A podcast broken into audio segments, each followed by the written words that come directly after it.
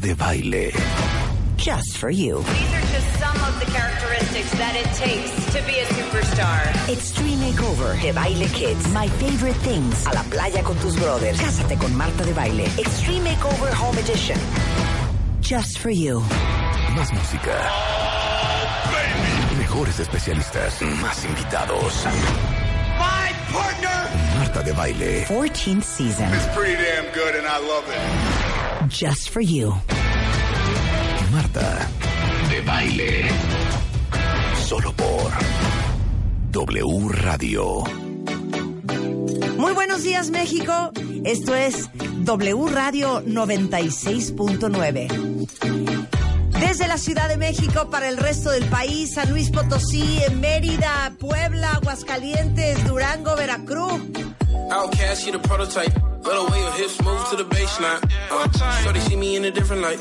I was trying to slide through, but you waste time. Uh, skin gold when you bask in the sun. Light rays got you looking like the one. Uh, Shorty got me stuck in a trance. I was trying to get you home, but they passing the blunt. Hey, please tell me what you need. I don't wanna make a scene. I don't wanna be a nuisance. Uh, Hennessy with an Arizona team. Make you dance to the vibe and the groove fat. Uh, skin tone, beige melanin. Uh, who you think you better than? Uh, ride clean when I pull up on the scene. Yeah. Uh, who you think you better than? Skin is golden like an ocean filled with Hennessy.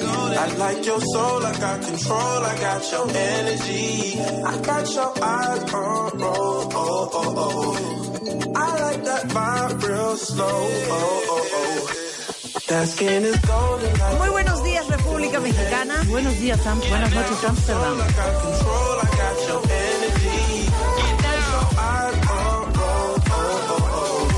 Buenos días, Mérida. Buenas noches, Israel. Muy buenos días, Durango. Buenas madrugadas, Madrid. Muy buenos días, Tijuana. Buenas noches, Portugal. Muy buenos días, Monterrey. Buenas noches, Holanda. Ah, muy buenos días, Tamaulipas. ¿Por qué es insistente, Ana, en que pues buenos días, Tamaulipas? Porque estamos en Tamaulipas. Ah, claro. Ayer me enseñaron que claro, estamos llenos de espectaculares claro, en San Luis Tamaulipas, Potosí. en eh, la En 100 San Luis Potosí. 101.1, ¿no? O 100.1 WFM, 100.1. Muy bien. 100.1 WFM. ¿Cómo están, cuentavientes? Bienvenidos a W Radio. Estamos en Felices. vivo a partir de este momento y hasta la una en punto de la tarde. Esto que están escuchando es LJ y se llama Golden. Por si alguien ocupa.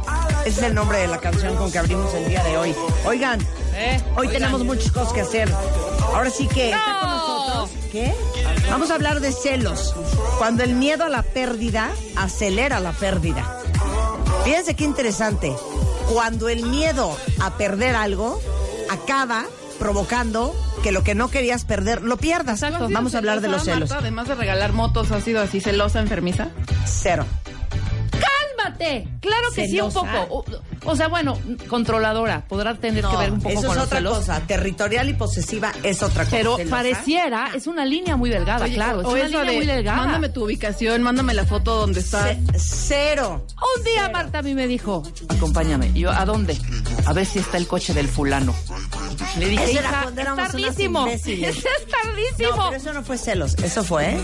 Cacharlo en la movida. desconfianza. Pero ¿sabes qué? Sí, sí que no estaba. es lo mismo. Y sí estaba, güey. Y sí estaba. Sí, claro, sí, Sí estaba, estaba. el coche y todo el rollo. O sea, qué Sí, oso. Imagínate ¿Cómo que te haya estado acuerdas de espiando ahí en la, en, la, en, la, en la ventana. ¡Qué osazo! Bueno, a las 12 de eso vamos a hablar, de los celos. Y quiero que se me vayan confesando quién de ustedes siente que de verdad está sumamente enfermo de celos. Augusto Curi, ¿cómo no? Eh, hoy viene la doctora Rosa Eugenia Chávez. Vamos a hablar de los peligros de que tu hijo abuse de los audífonos. Está impresionante. Yo ya estoy sorda, ¿eh? No, no deja, ya nosotros. Yo ya estoy que- sorda por los audífonos de tres horas diario. No radio. hay restaurante, parque, eh, centro de, de recreación o lo que sea en donde los niños no traigan o los chicharitos o los audífonos grandes. Estoy de ejemplo, acuerdo. mis dos sobrinas, por ejemplo. Vamos a hablar de los audífonos. cañón. y los de oídos de los niños. Eh, ahora sí que empleo nuevo, emprendimiento. ¿Cómo salirte de la rutina y empezar otra vez? Para todos ¿Quién ustedes que se mueren por llegar con su jefe y decir adivina. ¡Me largo! ¡Me largo! Bueno, ¿se van a otra chamba? O neta ya tienen que emprender. Elio Herrera hoy está con nosotros y vamos a hablar de eso. Muy bien, qué padre. Muy bien. Arráncate, Rulo. ¿Cómo? Sí, ¿cómo no? ¿Qué es esto? Es ahora me toca mi turno. Las Yeah. clases ¡Tejones! Las clases de español. Con Rebeca Mangas. Eso estabas haciendo Buenas hace tardes, rato. buenas tardes, Marta de baile. Sí, Pero todavía- entonces, si hay clases de español, tiene que haber clases No, de ¿por qué? Cada quien. No. Esta va a ser una regla de ahora en adelante, cuentavientes. Quien lance su promo, el que se le ocurra, ¡pum! Ah, en ese perfecto, momento, me vale. bien. Hoy no Me cabe inglés, me vale gorro. Y es más, si pasado mañana es capitales, caricaturas, nombres de capitales, ni modo. Ok, Y va. si toca también probar cosas asquerosas, me vale, ¿eh? Challenge de todo. Ok, perfecto. Clase quien gana. español. Clase español. Gracias, Venga. español. ¿Estás lista? Muy bien, está lista. Ponle a la señora, por favor, su música de suspenso. ¿Estás lista, Marta? Ajá. Esta está muy fácil. Ok. Voy a empezar de fácil a difícil, ¿ok? Ayúdenme, cuenta bien. No. Voltea. Ok, Ana, no vayas a chismos. No, no, no, no. Lista, Marta. Ajá. Isósceles. Esa está regalada, hija. Venga.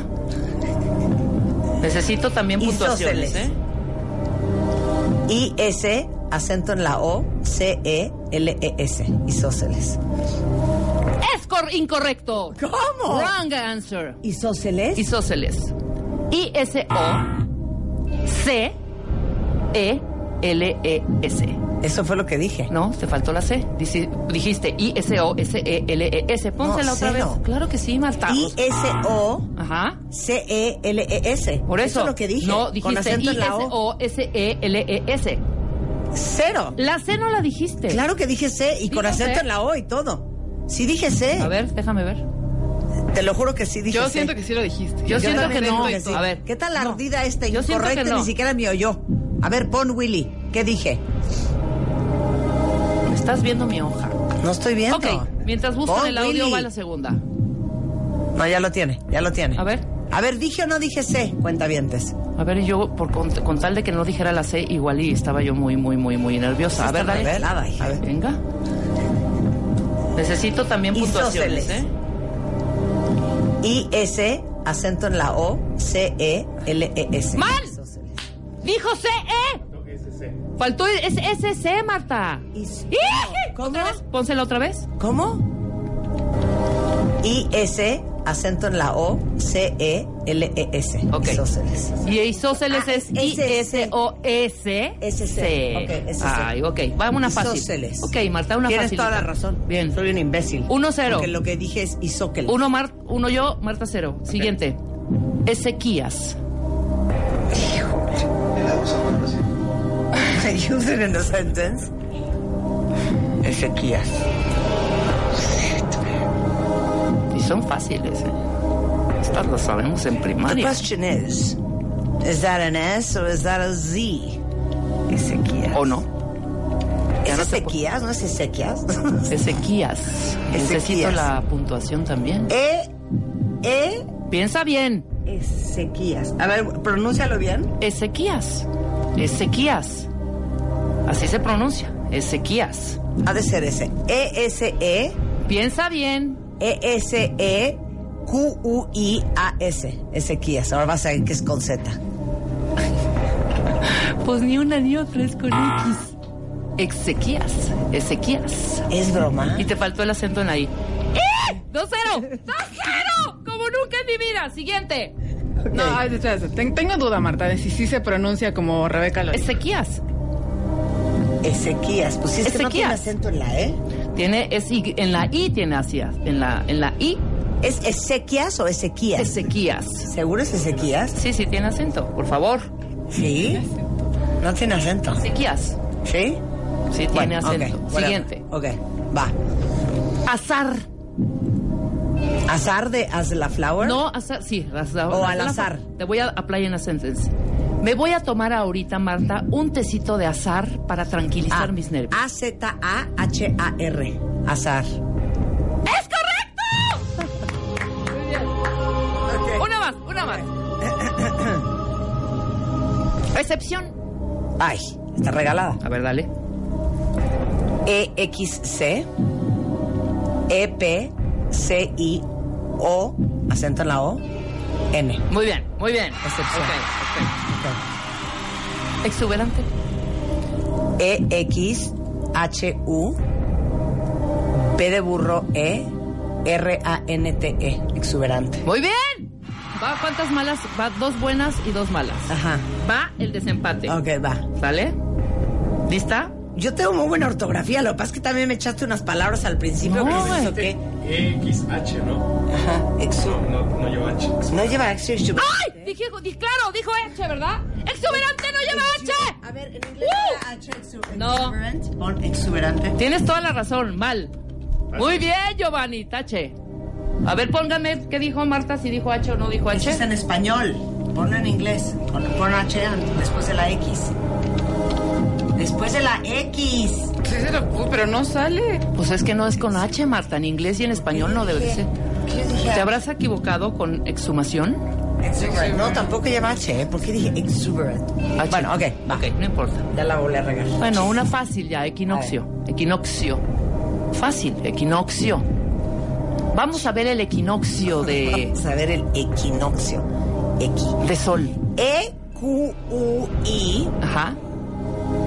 N O Equinoccio. Equinoccio. ¿No es doble C I O? Doble Pero C. no preguntes tú, dime. Doble ¿es C I O. Muy bien. Muy bien. ¿Pero qué ibas a decir? Algo más, si lo dudó. No, estaba dudando. Equinoccio.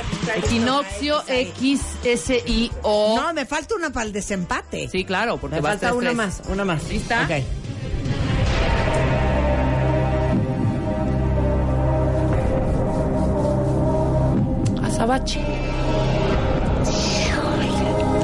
Tiene el pelo negro azabache. A Z A.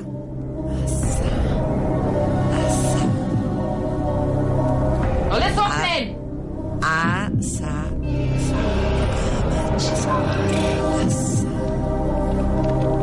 No puede ser A Z A.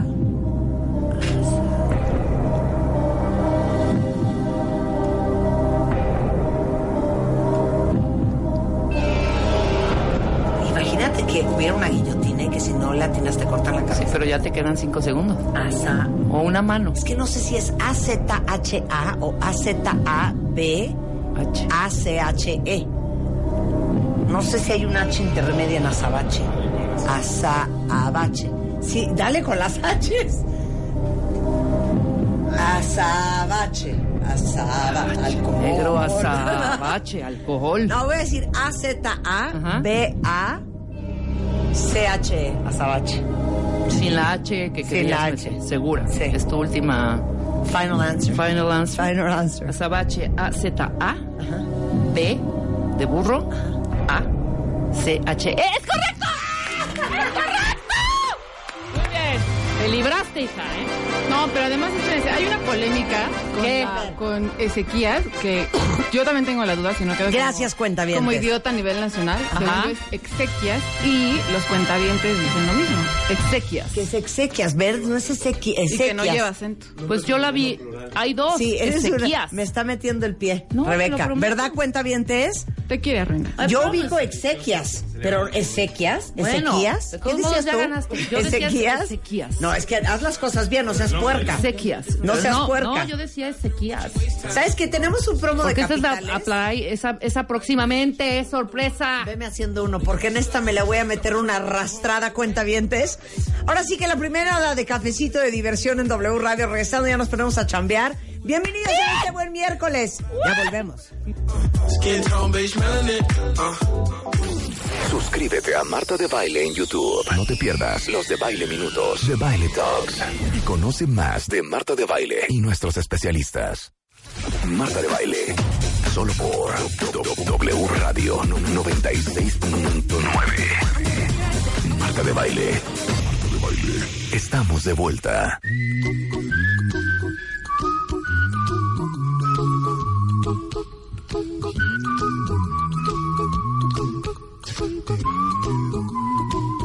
Don't worry, be happy.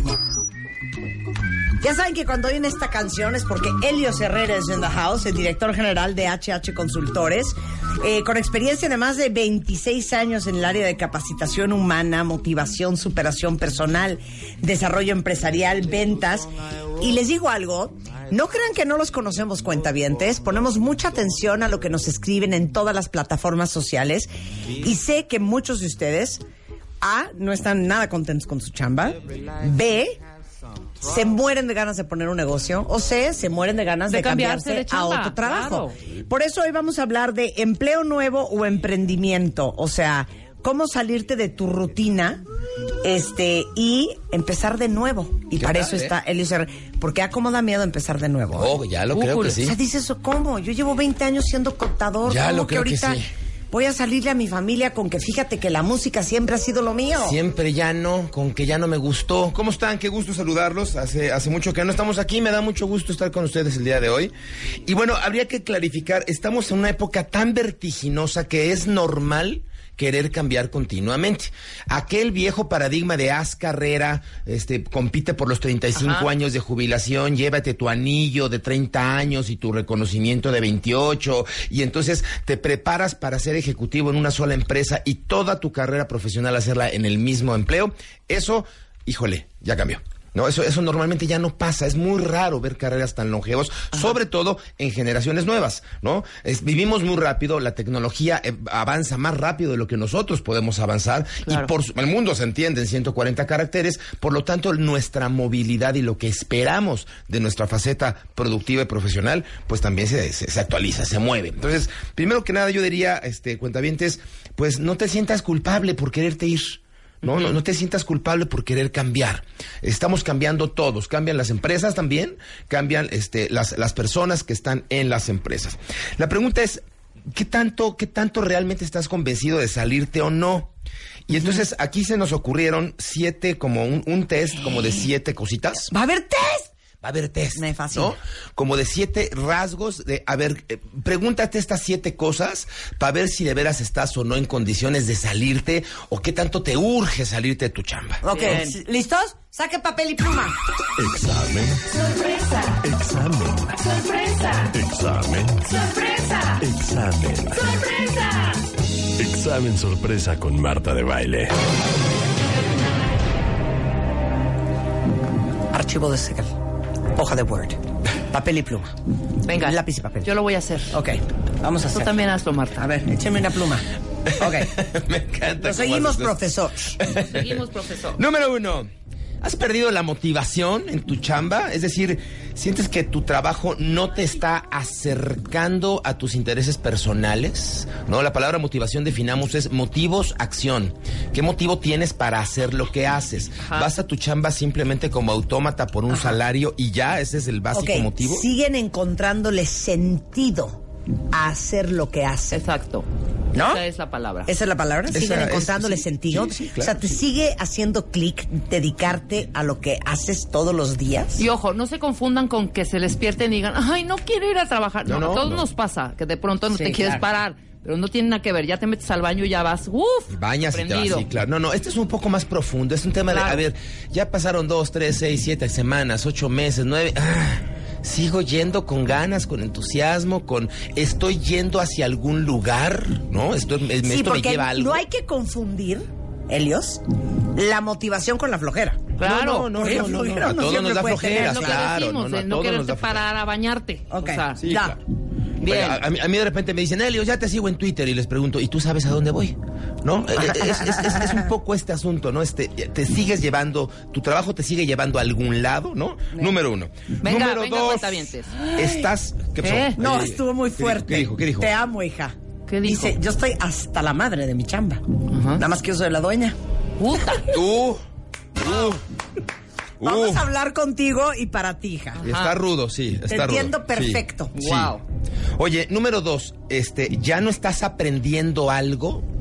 A lo mejor este, llevas seis meses en tu chamba o a lo mejor llevas 15 años, pero si sigues aprendiendo cosas, hombre, es un gran aliciente para tu alma estar ahí. Ok. A lo mejor llevas ya seis semanas y ya dominaste todo el tema y ya estás terriblemente aburrido y ya no estás aprendiendo, no te está aportando, no te está nutriendo, no te está dando más que dinero, ¿no? Que un salario. Pregúntate seriamente, ¿estás aprendiendo algo nuevo en tu chamba? Estoy creciendo claro. todo. creciendo. Claro. Y Ajá. creciendo. Chequen también la parte Jesus. del jefe o de su líder, qué onda, ahí también, ¿no? Uy, ahí viene en el 4. importantísimo, pero En el 4. No me adelanto, no me Se adelanto. te, se te van, a- así como los Ah. gatos cuando se mojan, se te va a erizar el pelo en el 4, vas a ver, ¿no? Yo Es que yo tuve una ¿eh? experiencia asquerosa. ¿Cómo dos cis? ¿Has perdido la motivación? Sí. Ah, no, perdón, dos nos. Llevas dos, llevas dos nos. Oye, número tres, te sientes estancado, ya no te da emoción lo que haces, estás en el mismo lugar, te da flojera, tus días son el capítulo, el mismo capi- la, la- la- la misma escena de, de- de la misma película todos los días, todos los Y ojo, días. aquí también es una línea días, muy delgada en no esto del gusta. estancamiento.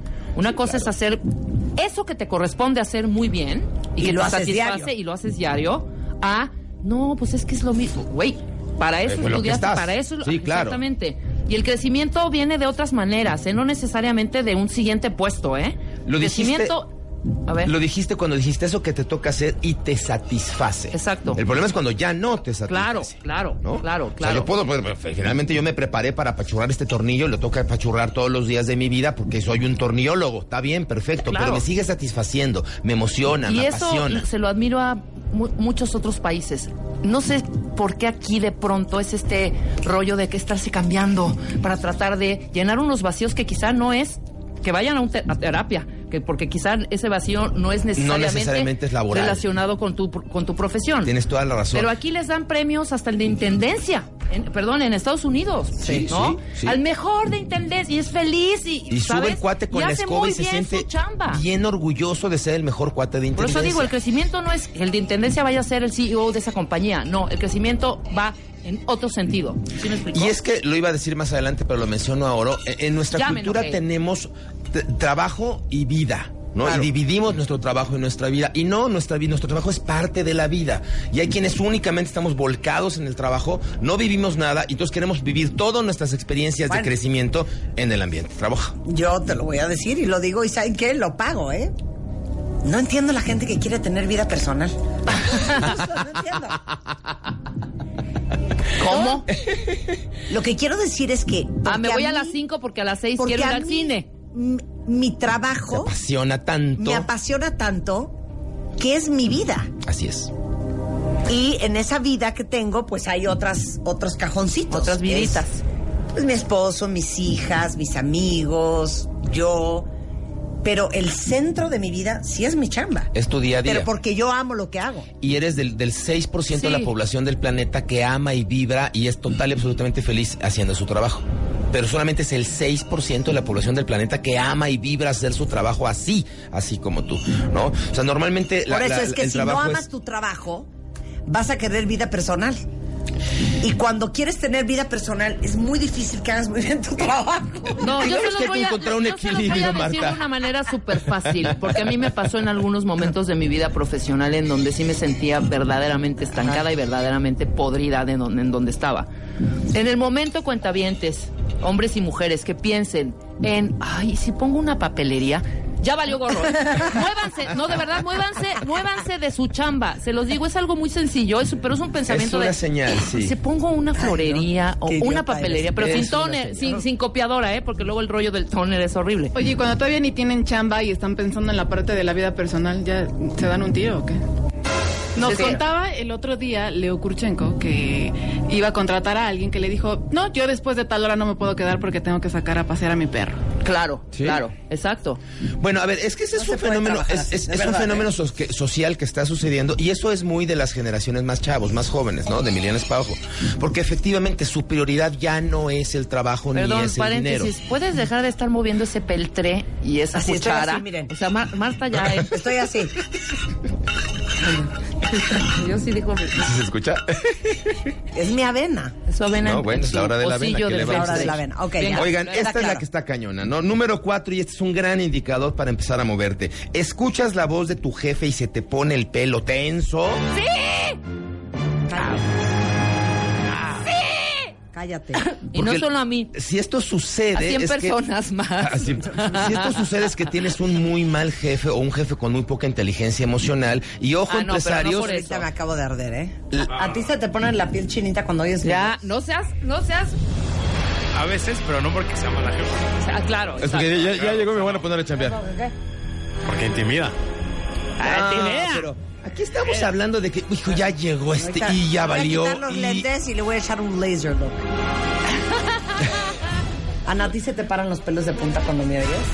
No, si gritas, sí. O sea, si vienes como gritando o algo, sí digo, ah, ahora qué pasó.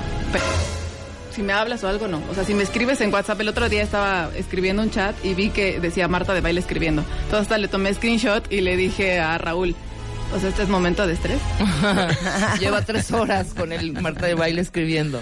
Pero evidentemente es que te detona ese estrés, porque si, te, si es un estrés agradable de estamos creando, estamos progresando, viene un proyecto nuevo, híjole, qué padre, no voy a dormir hoy, no, pero lo está que toda... estás diciendo no. es alucinas, Alucinas a tu total y. Que te cagues. ¿no? Perdón, que te caiga mal. Consideren jefes y empresarios que las personas renuncian al jefe, no a las empresas. Y de repente se nos va muy buen talento, se nos van muy buenos colaboradores porque tenemos muy malos jefes o muy malos líderes en el equipo, ¿no? Y esta es la principal, la principal causa de que la gente renuncia a un trabajo, ¿eh? Su jefe. La principal, más que el salario, más que el horario, más que la distancia, más que lo difícil, la principal eh, motivo por qué una persona renuncia a su chamba es por el jefe, ¿ok? Entonces pregúntatelo. Nos quedan este, cinco, seis y siete. ¿No crees en lo que estás haciendo? La, la, la promesa, la promesa valoral, la promesa inspiracional, el vamos a cambiar el mundo, el vamos a mejorar la sociedad, ya no es, ya no te vibra, ya no te apasiona, se perdió en el camino, vete. Ya, Claro. vámonos, Adiós. vete, ¿no? Número seis, ¿estás afectando tu salud por tu trabajo? Mi vesícula. Considéralo. ¡Mi La- vesícula con bilis! Que le acaban de quitar la vesícula a este idiota. Entonces fíjate lo que hice. Estoy afectando la vesícula. A la chingada la vesícula. Sáquenla de mi cuerpo. Vámonos, ¿no? Yo prefiero. Sí, claro. Ok.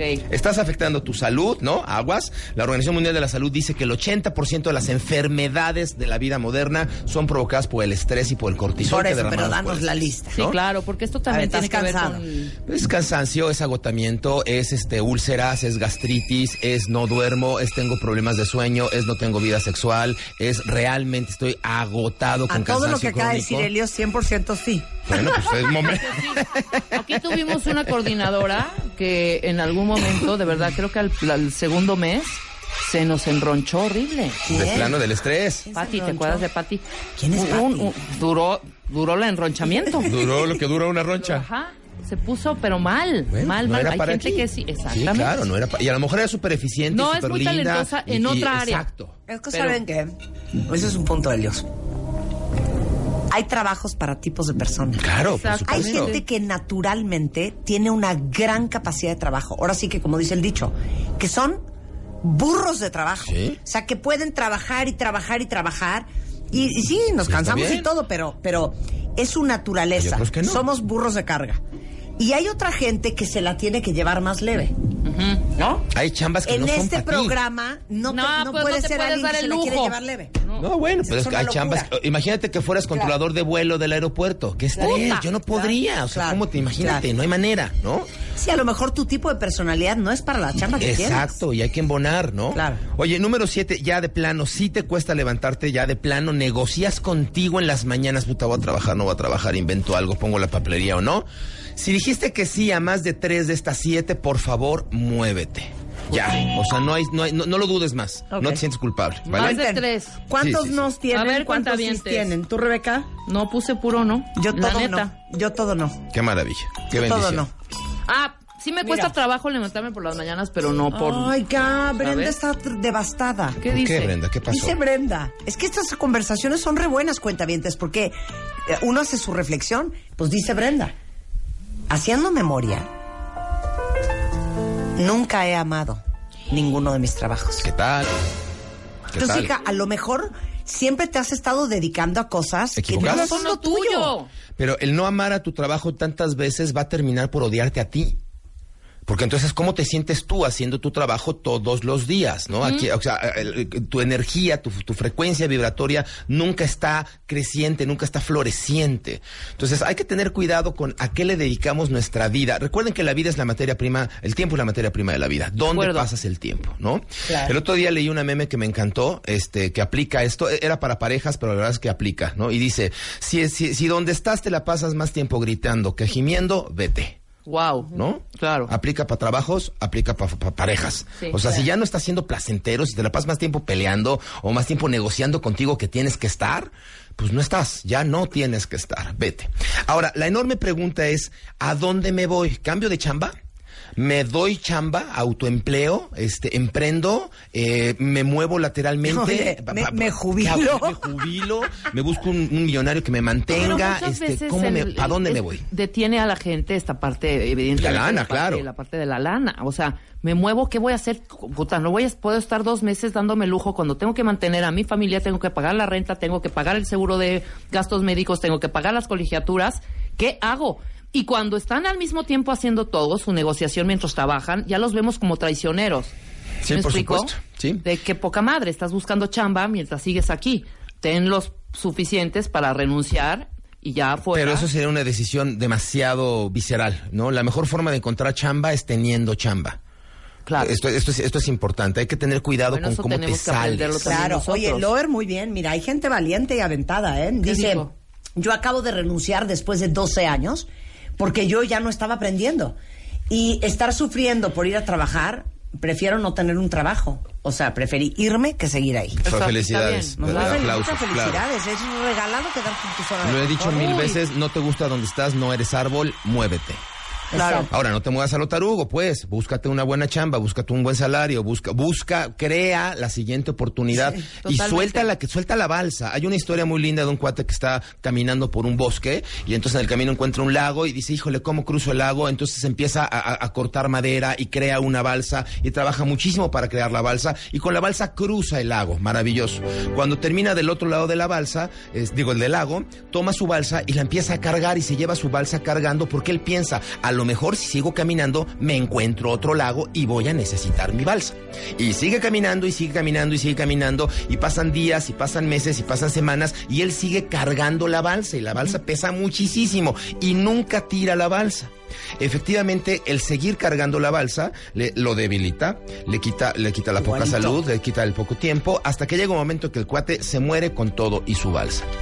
Moraleja, ¿cuál es la balsa aquí? Pues la balsa es tu salario. La balsa es no me muevo porque qué tal que no Claro. encuentro.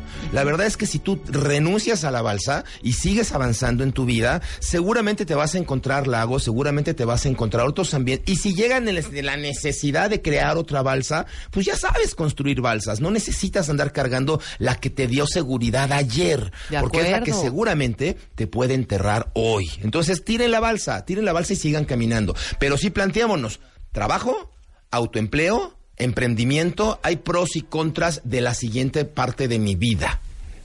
Creemos que, que- que emprender está facilísimo. No, eso vamos a hablar regresando. A ver, los que dijeron sí a la mayoría, ahora, ¿qué va a proceder? ¿Qué vamos a hacer? ¿Qué van a hacer? Exacto. ¿Cómo le van a hacer? ¿Y cuántos son, eh? Pepe Vallejo dice, es broma. está Acabo de contestar sí a, todas. Órale, Eh, Pepe. claro. Es que les digo Es una algo cosa, muy a mí común. sí me trauma. Porque al final, ¿qué porcentaje de tu vida es tu trabajo? Yo creo que un 45%, 50%, por lo menos. En tu mente, Elios. No, si consideras que hay que en dormir. la mía es como el 85. Es que tú no duermes, Marta. Tú contestas correos a las Pero dos y es media. un gran porcentaje de tu vida. Yo creo que por lo menos 50% de la vida de cualquier ser humano. ¿Cómo vas a pasar la vida, tu vida, La mitad de tu la vida mitad de tu vida haciendo algo que no? sufriéndolo. Está cañón. Qué horror. Sufriendo algo que estás haciendo. Está cañón. Bueno, clases de cómo le van a hacer ahorita, regresando del corte con Elio Herrera. No se vayan, ya volvemos en W Radio. Pero antes que nada les digo una cosa, be happy, be happy, do it happy. Espejito, espejito, ¿quién es el más guapo y jovencito? Jovencito. Este mes, en Revista MOA, la edad. Más de 103 formas de detener el tiempo para vivir más y mejor. Además, te decimos todo sobre la maldita friend zone. Si sí salirte y cómo. ¿Andas mal de tu energía y equilibrio? Empieza a hacer tai chi. Y si ya no quieres probar ni una dieta más, cambia lo que comes. Baja de peso y de paso, salva al mundo. Mua Marzo, toda una guía para mantener tu juventud. Divino tesoro, te vas para no volver. Te vas para no volver. Para no volver. Una revista de Marta de Baile.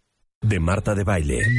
Son las 11.08 de la mañana en W Radio. Estamos en profundas conversaciones con mi queridísimo Elio Herrera, hablando de todos ustedes cuentavientes que en el test que acabamos de hacer para entender qué tan contento estás donde estás chambeando y en lo que estás chambeando, pues muchos dijeron que cero. Entonces, ahora, ¿qué hacer? ¿Es un tema de cambiar de chamba o es un tema de emprender? ¿Y cómo sabes? Mira, hay pros y contras. El emprendimiento no es para todos. Esto es muy importante eh, entenderlo. La gente cree que es facilísimo poner una empresa y darte un autoempleo y ganarte tu lana y ya pero no, no es tan fácil y no es para todos. Es como cuando dices, pongamos un negocio de qué, de restaurante, y entonces al año los giros que más abren son los restaurantes y los que más quiebran son los restaurantes. Y en el camino pierdes tiempo, dinero y esfuerzo. Yo creo que el, el, el, lo primero que hay que entender es qué te gusta hacer. Hay que partir desde el ser y no desde el hacer. Porque la gente se plantea qué voy a hacer para tener. Quiero tener, entonces no entiendo que mi tener es consecuencia del hacer pero el hacer debe de estar conectado con tu ser. De tu alma tiene que sentirse cómodo, cómoda con lo que vas a dedicar tu vida, tu tiempo. Entonces, primero pregúntate, plantéate en el espejo, tómate un café contigo mismo y plantéate qué me encanta, qué quiero. Y a partir de esto que me gusta, que me apasiona, donde me siento muy cómodo, empiezo a buscar mis alternativas, que pueden ser de empleo, de autoempleo o de emprendimiento. Bien. Aquí les preparé una listita de pros y contras que yo percibo del tema de tener un empleo nuevo y pros y contras del emprendimiento. Hablemos de tener un empleo nuevo, pros y contras. Bueno, pues uno de los grandes eh, atractivos de tener un empleo es pues, un salario fijo, un salario seguro, en donde la empresa venda o no venda, avance o no avance, yo tengo mi, mi quincena y llega la lana y no me preocupo, entre comillas, y lo pongo entre comillas porque hoy lo menos seguro que tenemos en un empleo es el salario. Hay muchísimas empresas que de un lunes al otro simplemente te despiden. De acuerdo. Pero pensemos que ese es un gran pro, ¿no? Tener un ingreso seguro. Que te da, número dos, una estabilidad. Esto sí te lo genera un empleo, sin duda alguna, ¿no? Estabilidad. No sé si buena o mala. Miren, mi abuela, este, en paz descanse, ella nace en 1903 y, y me acuerdo que eh, eh, ella decía, Helios, desde que yo tengo uso de razón, este, este país ha tenido estabilidad económica. Y yo le decía, ay abuela, pues cómo no entiendo. Me dice, sí, ha estado de la chingada, pero parejo, ¿no? o sea, es estabilidad económica, ¿no? Entonces, un empleo seguro sí te da estabilidad. No sé si con muy buena lana, con muy buena o con, o con mala, pero estable sí vas a estar, ¿no? Claro. Número tres, pues un empleo te da ciertas comodidades. La, la responsabilidad que tienes es o limitada o compartida. ¿No? O no tomas decisiones tan importantes o las compartes con un equipo de trabajo. Este, tienes vacaciones, tienes seguridad social, este, bueno, te da cierto nivel de comodidad, ¿no? Y por supuesto, el número cuatro, que tienes un trabajo en equipo, no eres un hongo trabajando en tu casa, este, junto a tu maceta, este, cactácea que la riegas cada diez días, Ajá. ¿no? Haciendo web office, eh, web office, exacto. web office, Tienes- tienes- web office. Tienes con quién compartir el proyecto, tienes este, vaya, te mueves en grupo, ¿no? Sí. Contras del, del empleo. Contras. Bueno, pues que tus ingresos seguros se convierten en un sueldo fijo. Y algunos estarán diciendo, Helios, ¿no que esto era un pro? Sí, pero también es un contra. Porque si tú tienes metas, sueños y proyectos por encima de tu salario, Estás limitado. pues ya te Ajá. limitaste. Claro. Y tu sueldo fijo puede ser muy buen sueldo fijo, pero eso no le quita lo fijo, ¿no? Entonces no puedes estirar tu economía. En cambio, cuando estás afuera, este, pues tienes un- un- una posibilidad de estirar tus ingresos. Número dos, horarios. Normalmente este esquema de web office todavía no está tan eh, mm, mm, adecuado para las empresas. Entonces la- las empresas te siguen exigiendo un horario, una junta, una responsabilidad y, y bueno, estás rentando tu tiempo, tu talento a cambio de un salario. Entonces ese es un contra, ¿no? Este, hay reglas. Hay reglas en muchas empresas, hay reglas que te pueden gustar o no. Hay reglas desde cómo vestir, hasta cuándo tomar las vacaciones, hasta de tu forma de hablar, hasta tu forma de entregar un reporte. Hay reglas y estas reglas, pues para quienes no nos encantan las reglas o buscamos nuestras propias reglas, se convierten en un contra, ¿no? Y otro contra, pues es que es, tienes un jefe. Y entonces, eh, si tu jefe es un buen líder, ya la hiciste y se convierte en un pro. Pero si tu jefe es un mal líder o es un buen jefe, o sea, jefe y no líder, es un gran contra. Porque es muy difícil crecer por encima de tu jefe, ¿no? Normalmente eh, eh, tu jefe se convierte o en un catapultador de tu calle, de tu carrera, o en un, en una gran limitante. Esto es pros y contras de un empleo. Ahora, vámonos al emprendimiento. El emprendimiento en lo personal me encanta, ¿no? Yo prefiero mil veces ser emprendedor, pero bueno, esa es una mi postura personal. Número uno, pros, ingresos variables. Me encanta la posibilidad de los ingresos variables porque para no bien y para mal. Para no bien tienes límites, pero, no, hay tiene la certeza. seguridad, no hay la certeza. certeza. ¿no? Entonces, pero a mí me encanta la posibilidad de ingresos variables. Significa que si soy más productivo, si me enfoco más, si genero más, voy a ganar más. Eso me encanta. Número dos, los horarios normalmente los pones tú. Tú decides cuándo trabajar, tú decides si quieres trabajar mucho tres semanas o si quieres este, estar dos semanas sin hacer nada o si el día de hoy me da la gana levantarme tarde o no levantarme o hacer web office como dice Rebeca y trabajar en pijamas de mi casa. Este, yo decido qué hago con mi recurso número uno que se llama tiempo, ¿no? Bien. Este, eso me encanta. Este, número tres, pues nada fijo. Nada fijo, tampoco te- no tienes que ir necesariamente a una oficina, no tienes que, te puedes mover, puedes viajar, puedes trabajar desde donde estás, te puedes llevar tu laptop a España y desde España contestar tus correos, dependiendo, claro, de cuál sea tu emprendimiento, de, dependiendo, claro, de cuál sea tu giro de negocios. Si emprendiste y únicamente te convertiste en tu propio empleado, pues estás jodido. ¿No? Porque ahora eres, tienes todas las que de- las de perder del empleado con todas las del perder del El empleador. patrón.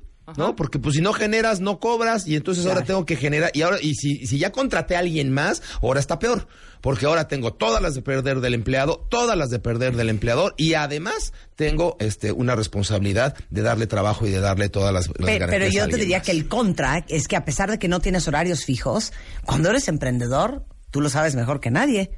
Acabas trabajando mucho más de lo que Sí, sí. trabajarías si trabajaras en una corporación. Sí, sí, sí, sí, por supuesto. Pero también acabas ganando mucho más. Bueno, a ver, si te sale bien el emprendimiento, Claro. ¿no? Sí. Hay, hay por ahí una estadística que dice que más del 80% de las personas que emprenden este, no terminan por pagar su propio sueldo. O sea, no terminan por pagar lo que, lo que ellos cobraban en el trabajo que dejaron.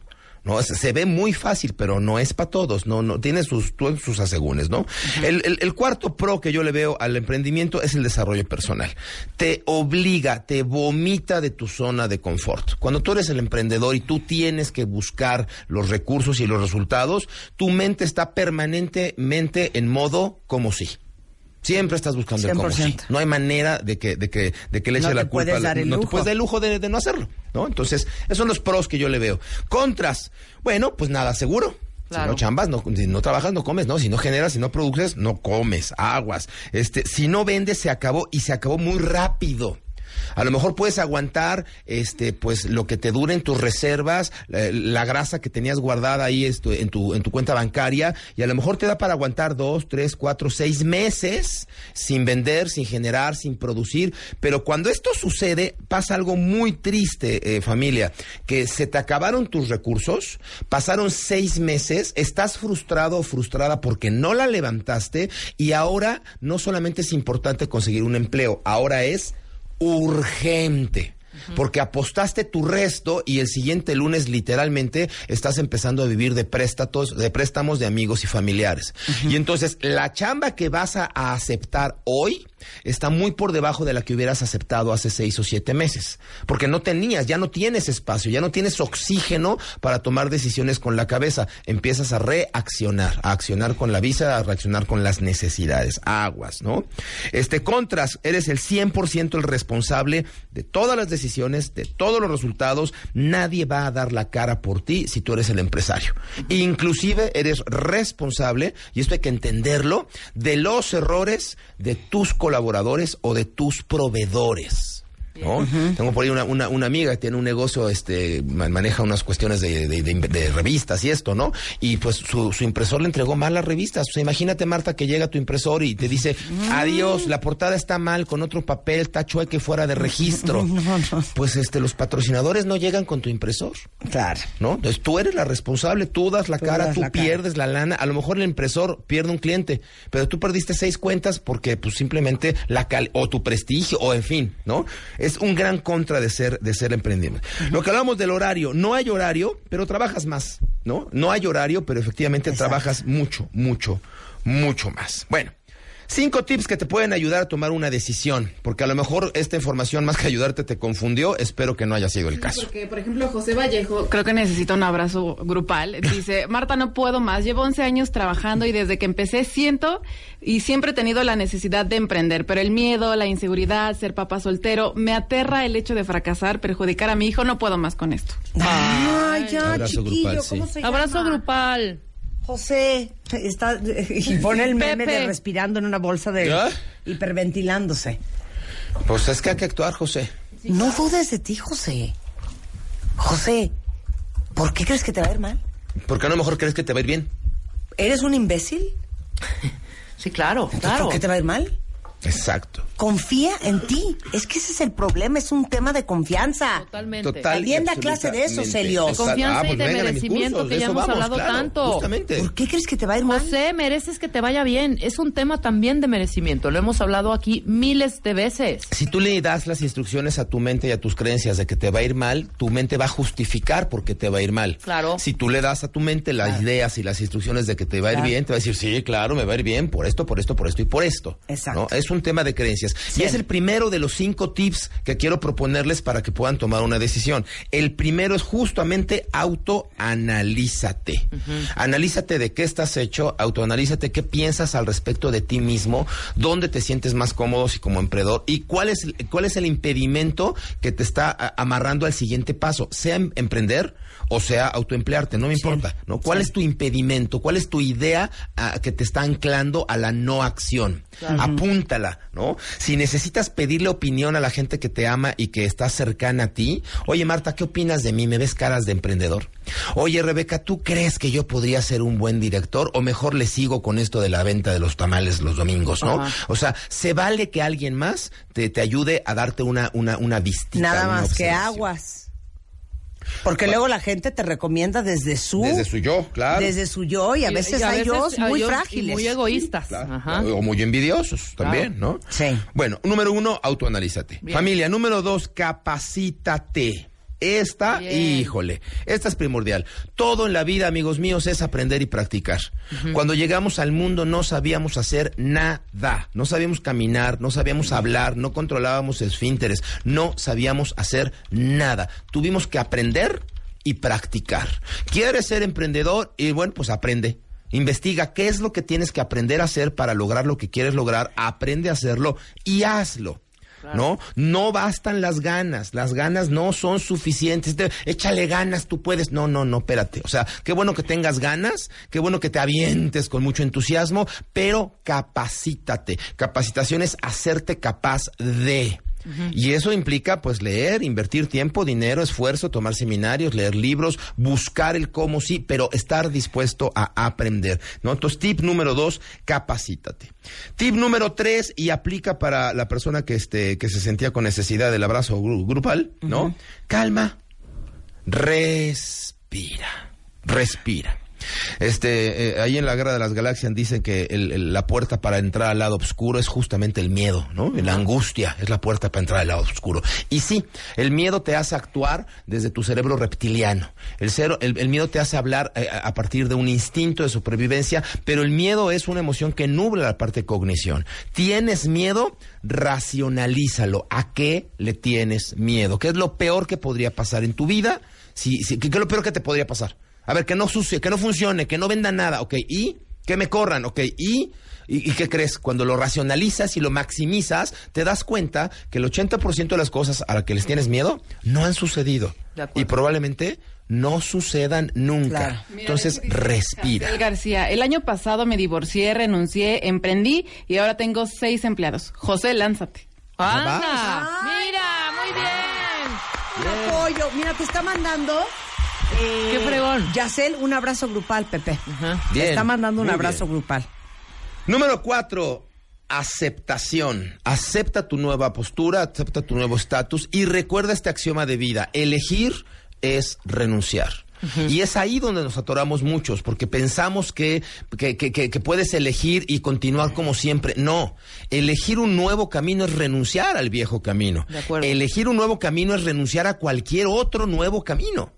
Porque tú no puedes emprender un poquitito, emprender de 2 a 4, este, y luego trabajar de 6 a 8, y luego dar clases de inglés de 9 a 4, y luego tratar de... No, no te va a funcionar. Enfócate.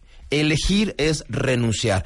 Llena tus pulmones, respira profundo, sé capaz, capacítate y enfócate. Enfócate con todo a lo que hayas decidido. Y el número 5, actúa. Actúa. Tus resultados son consecuencia de tus acciones. Move. No de tus pensamientos, no de tus emociones, ni siquiera de tus decisiones. Yo puedo decidir, a partir de mañana estoy a dieta. Sí, pero sigo tragando. Sí, claro. Ya lo decidí y llevo hace dos años que Pero ya es lo la dona en decidí. la mano. Pero ahí está la dona en la mano, ¿no? No, es actúa, actúa, genera las causas que vas a, generar los efectos que te, va- que te van a alcanzar, ¿no? Genera acciones concretas.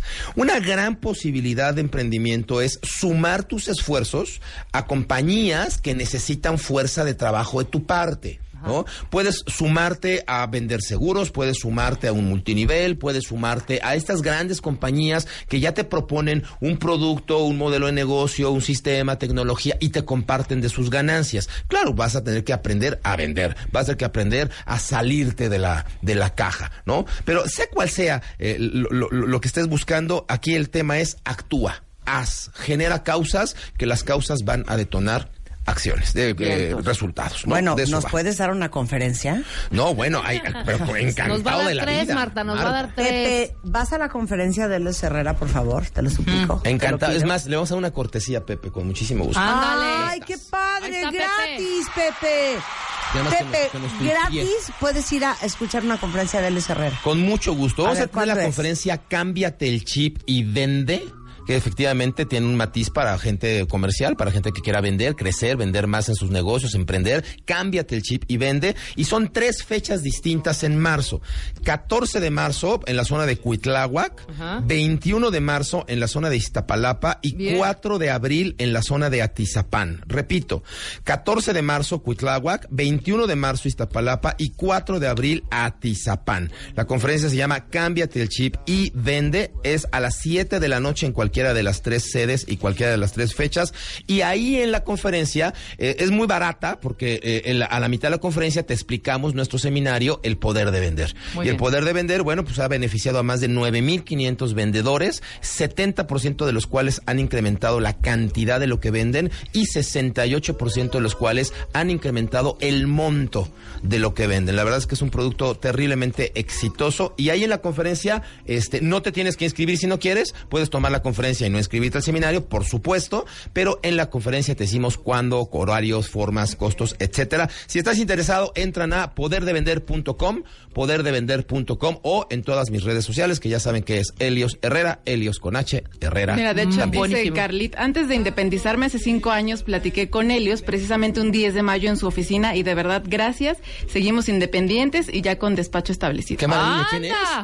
Carlit, arroba Carlit. Arroba Carlit, arroba Carlit, qué gusto, qué, qué bendición, felicidades. Qué maravilla. Gracias. Bueno, pues ahí está. Pepe ya con beca y todo. ya estás, Pepe. Pepe con beca. Comunícate a mi Twitter, Pepe, para Ya darte ven, tu no beca. los vamos a dejar nunca solos cuentavientes. El De que acuerdo. necesita hombro, para, aquí, para eso hay muchos aquí. Es un Gracias, privilegio siempre estar con ustedes. Gracias, gracias, gracias. 11.26 de la mañana en W Radio Cuentavientes. Regresando del corte, vamos a hablar del tema de los audífonos. Digo, es la doctora Rosa Eugenia Chávez, directora del Centro de Foniatría y Audiología de la Ciudad de México, y vamos a hablar mucho del tema de los niños.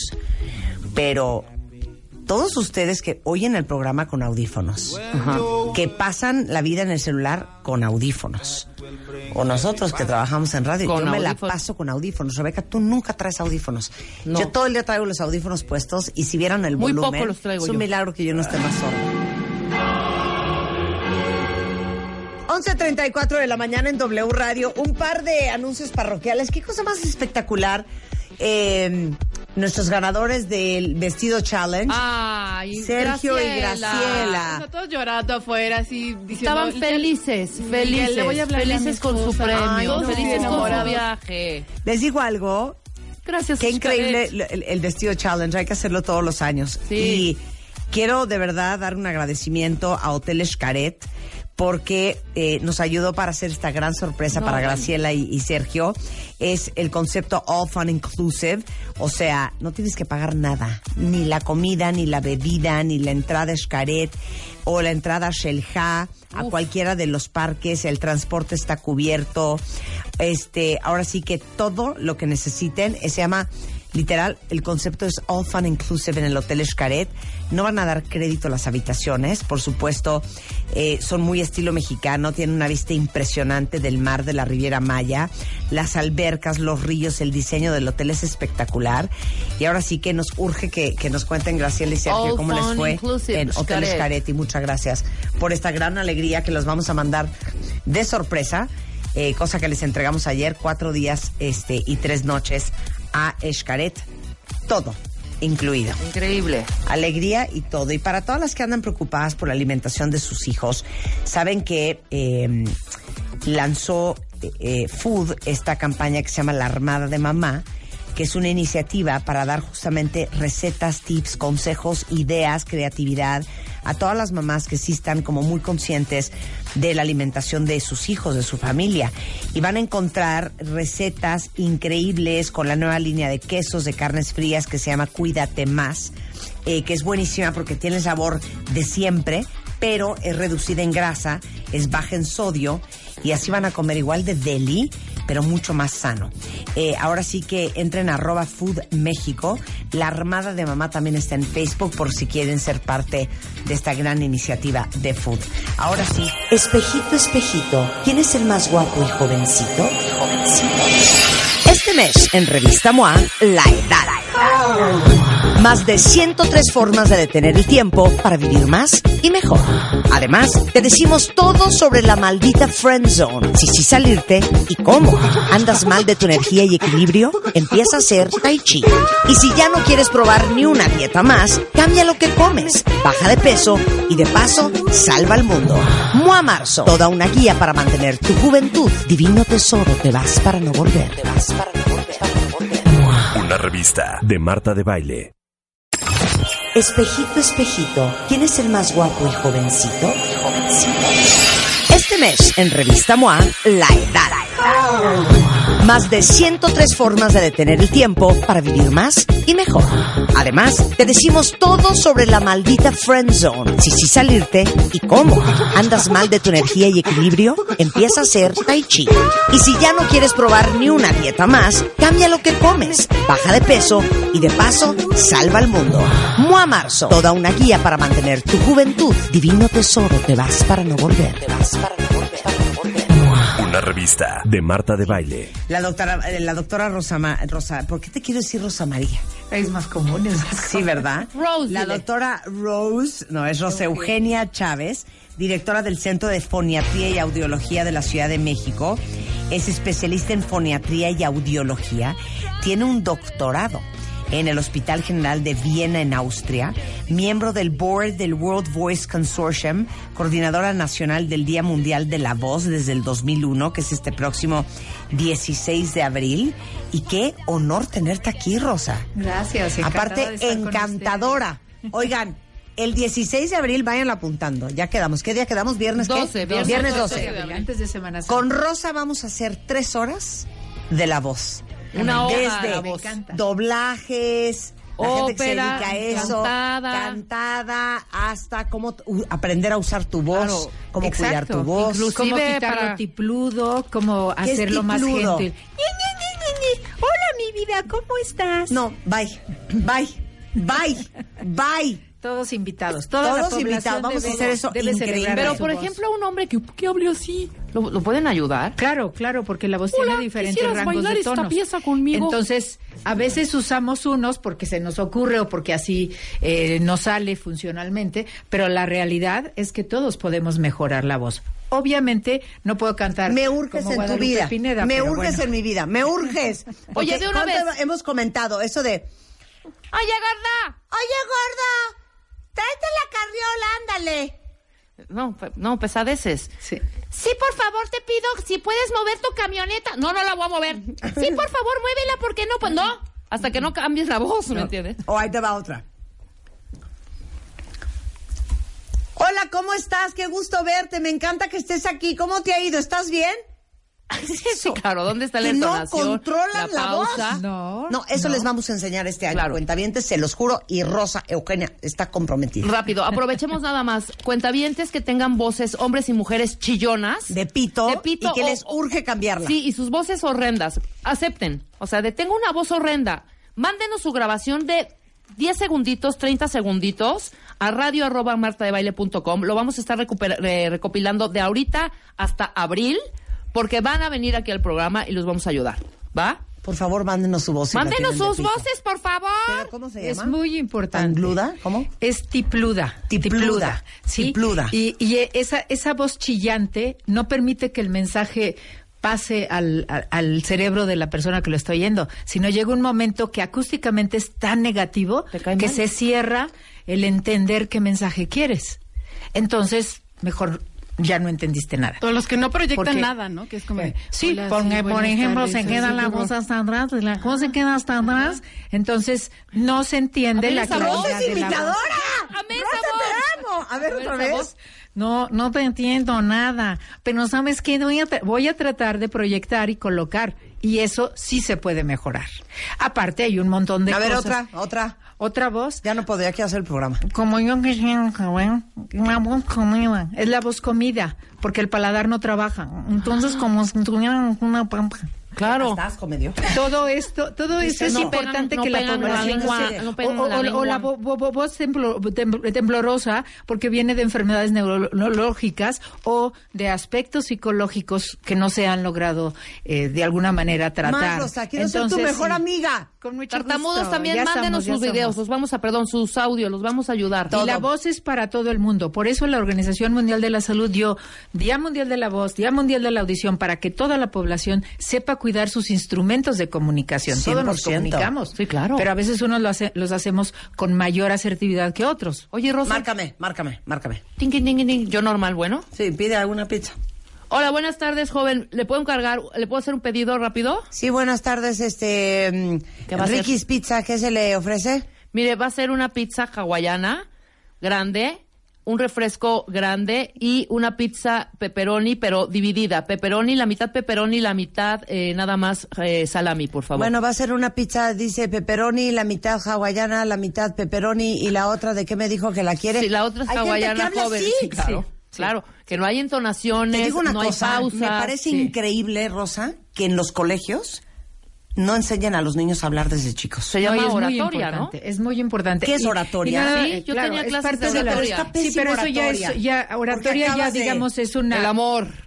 Eh, Margarita, qué linda está la mar. O sea, no, Sí. eso no bueno, es saber no, no, hablar. no de recitar. No, yo tenía clases Eso de oratoria. oratoria, Sí, yo pero oratoria ya es, ya es, eh, digamos, toda una técnica en Claro. donde nosotros colocamos, proyectamos, sabemos respirar, damos el énfasis de nuestro discurso. Pero tienen, tienes razón, querida Marta, que los niños deben de aprender 100%. a hablar, a escuchar. Y por eso es tan importante que sepan oír, porque si no, no van a poder No van a poder hablar. eh, cultivar ese instrumento Les digo tan algo, maravilloso. yo me traía de bajada a mis hijas y me traigo de bajada a mis hijastros. Qué bueno. Porque les digo, tienen que saber hablar. La gente no lo cree, es importante. Es que de verdad, a mí me trauma. Y, y los chavos hoy, como que, ¿crees que es un tema de, de- de- Es que así es él, y es que es penoso, y es su personalidad. No. Hace cuando yo le digo, ¿qué pasó, mi amor? ¿Bien? ¿Y qué pasó? Nada. Y luego, ¿eh? No, ¿Ah? ¿Pero y, qué te dijo? Pues no eso. O sea, no saben conver eh, o sea, aprender a conversar es un arte rosa. Totalmente, Y es totalmente. a conversar, a tener un vocabulario, a saber hablar con un adulto, a saber manejarte en el trabajo, a saber hacer una presentación, a que si te dicen párate y da un brindis, te puedas parar y dar un brindis. Sí, tienen que tener más desarrollo del Más exactamente del vocabulario para tener más conceptos, porque con una sola palabra y y y ya están hablando de 20 emociones Claro. y de 20 situaciones de la vida real. Pero no Entonces crean eso hay que ¿No creen también que a partir de toda esta tecnología y to- hablamos menos, o sea, estamos todo el tiempo, yo estoy procurando ya, aunque me choca, por lo menos grabar los mensajitos. Ya no nos hablamos por teléfono, nos comunicamos por WhatsApp o por email. No hablamos, ya no hablamos, No, hija. y otra cosa, ¿eh? Que Que también quiero que me lo traigas, Rosa. Sí. Rosa va a ser nuestra, nuestra proveedora. Está bien. Bueno, encantada. ¿Cómo le enseñas a alguien a tener pensamiento estructurado para poder tener estructura en tu comunicación? ¿A qué voy? Estamos de acuerdo, cuentamente, es que hay gente que no te puede estructurar una sentence. Sí, una sentence. una oración. Una, Una fra- una frase. sentence. No te puede estructurar una frase. O sea, te quiere decir algo y en vez de decirte, ¿sabes qué? No vamos a llegar a tiempo porque hay muchísimo tráfico en el periférico y vamos 15 minutos tarde. Espérame ahí y nos vamos juntos. Eso hay gente que no te lo puede decir. ¿Qué pasó, hija? ¿Por dónde estás? Mira, no, lo que pasa es que sabes que es que ve, ¿qué hora, qué horas son? Eh, ah, ¿Y sabes dónde se nota? Cuando antes dejabas eh, mensajes de voz en, en las máquinas, en, las casas, en las grabadoras, hay gente que se perturba todita y Sí. que no te puede elaborar una sentence. Hasta que oías el y ya le Y, volvías. y le esto viene desde el oír y el escuchar. Y además la tecnología nueva se ha ido por una vertiente que no nos conviene, porque nosotros como seres humanos nos tenemos comunicar, que comunicar. Primero tenemos que oír acústicamente, por eso el tema de audífonos es tan importante, pero después tenemos que traducir lo que oímos. Eso lo hace el cerebro. Si el cerebro no está poniendo atención, lo acabas de decir muy claramente, te contestan otra cosa.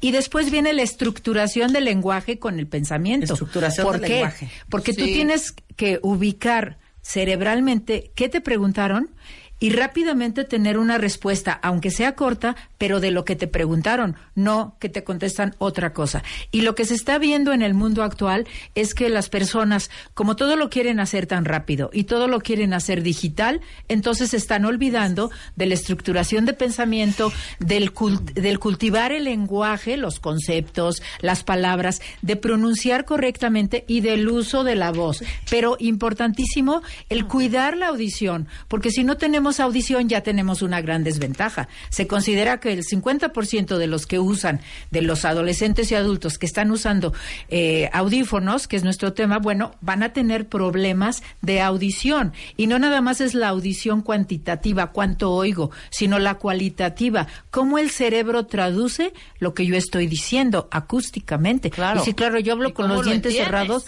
pues entonces no me entendió nadie nada. Por ejemplo, ¿no? Rosa, te- Oye, es eso que está ya es, increíble este lo que señor acabas es de mi decir, mejor amiga. claro. No hay culturas, no esto es un tema cultural. Yo pienso Yo digo que sí. que yo he visto mucha gente que habla con la boca cerrada. Totalmente. Es una cosa así de, sí, a ver, hazle No, pues tú, a ti te sale Hola, ¿cómo mejor. están? Ay, qué gusto de verlos. Y entonces los demás entendieron la mitad. A muchos les da pena preguntar y Pero otros esa boca lo cerrada cuando te dicen. Sí. No, y puede ser pudo, porque ¿eh? usaron eh, porque usaron tratamiento ortodóntico, Sí, porque sí. tienen los dientes mal, porque tienen problemas con la articulación o porque les da mucha pena. Realmente eh, eh, en otros países sí hay mucha intención y ahora ya la hay más aquí de que los niños se cultiven en sus instrumentos de comunicación. Claro. Es importantísimo. No, bueno, programón que nos vamos a aventar el, el 12 de abril, póngale save the date. Oye, pero ahora sí vamos al tema, los audífonos. Claro. Yo uso audífonos todos los días, tres horas. Muchos cuentavientes escuchan este programa Con- por medio con de audífonos, audífonos. en su oficina. De hecho, ¿qué tal nos mentan la madre cuando pegamos alaridos Rebeca y yo? Porque, Porque les traen reventamos audífonos. el tímpano. Totalmente, totalmente. Eh, decía Rebeca, ¿no? En los restaurantes ves niños con los pods metidos en el oído. Terrible. eh, o con audífonos así como, ya sabes, por afuera. Como los de Jacobo. Arráncate con la clase de audífonos. Sí, lo, lo que es muy importante es entender que en el niño el oído, por las, por las mismas características físicas de la cabeza y del cuello, es más pequeño que el del adulto. Esto implica que se puede tapar más fácilmente el canal de comunicación que se llama trompa de Eustaquio, que es de- del grosor de un cabello que va de la nariz a donde están los huesecitos, que es el oído medio. Entonces, cualquier cantidad de moco que baja, porque el niño tiene gripa, porque el niño tiene alergia, se estaciona, inflama la trompa, y como la trompa en el niño, que les estoy eh, comentando, es como un canal, se inflama y se cierra, es recta, entonces pasa rápidamente todo el moco al oído y a los niños se les revienta el oído. Entonces, desde el bebé que se está tocando el, el oído todo el tiempo, que está llorando y la mamá no, no entiende por qué está llorando, porque ya comió, etcétera, etcétera. Entonces, esto da problemas a nivel de la membrana timpánica o tímpano. Entonces, al niño se llena de pus y tiene que ir rápidamente al doctor. Perdón, yo sí pensé que la trompa de Eustaquio era una trompa. Es un huesito, ¿no? No, es un es un canalito, canalito, un es un canalito. canalito que está, bueno, obviamente tiene sus músculos y tiene sus capacidades porque es con la que ventilamos la presión atmosférica del ambiente a través de nuestra Sí, oreja sí. y la presión interna de nuestra nariz, Entonces ya nuestro entendí oído. por qué, Sí, Rosa, Sí. los niños padecen tanto del oído. Sí, porque la posición es recta. Pero además tenemos otra característica en los niños especial, que los niños cuentan con unas glándulas que se llaman adenoides, que son como las anginas, pero están entre la nariz y la garganta. Claro. Si esas adenoides crecen porque son parte del sistema inmunológico de defensas, crecen porque están defendiendo al niño, crecen a veces tanto que tapan la trompa, entonces el niño está siempre con dolor de oídos y les empieza a bajar la audición. Y la voz también ronca. Y también está, están roncando, roncando en la noche, pero además la voz está nasal, como si tuviéramos muchos moncos. Exacto, Entonces no así. se le entiende al niño y el niño obviamente lo que oye del medio ambiente es, es totalmente distorsionado a lo que debería oír, por eso no habla bien y no aprende. Claro. Pero entonces, a ver, claro, el cuento de las adenoides, y le quitaron las adenoides, y le van a quitar las adenoides, y tienen las adenoides grandes, y Sí. todo un cuento a las adenoides siempre con los Sí, niños. sí. Entonces, el problema con las adenoides, que nunca se ha entendido, ¿para qué son? Es parte del sistema inmunológico. El sistema inmunológico de defensa, como son las amígdalas o anginas, las adenoides, pues lo que lo reciben el ambiente a través de la nariz, a través de la boca, reciben el ambiente y determinan que tienen que defender, defendernos de la contaminación, de las bacterias, de los virus, etcétera. Pero si la defensa tiene que ser constante por Claro. otras condiciones, entonces las adenoides crecen, crecen las amígdalas porque se están infectando, infectando. tapan la trompa de y Eustaquio. tapan la trompa de Eustaquio y las adenoides. Pero si agregamos que las anginas, que son las amígdalas palatinas, crecen mucho, entonces el niño ya no come, ya no respira bien y se sigue enfermando. Y Claro. aparte no oye. Entonces un niño desde bebito tiene que estar recibiendo toda eh, la estimulación auditiva para desarrollar su lenguaje, su atención auditiva y después viene el aprendizaje y después el pensamiento y lenguaje. O sea, es que el lenguaje es tan, tan, tan complejo. Totalmente. Que pónganse a pensar, bueno, todos los que eh, hace un mes estábamos discutiendo el cuento de que es que te lo juro que no se me da el inglés y no puedo aprender y es que las clases de los idiomas y bla, bla, bla. No.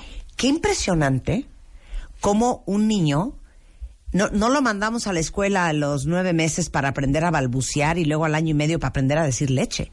Todo lo aprendió por lo que escuchó. Exactamente, por eso es tan importante que, que cuando los bebitos empiezan a tocarse la oreja o a tener llanto que no saben por dónde, bueno, acudir al médico pediatra y cuando es necesario hacer estudios ya especiales de, de audición, como son los potenciales evocados, las emisiones aut- autoacústicas o la audiometría ya en niños un poquito más grandes, como ahora de dos sí años. les va a caer la voladora a todos.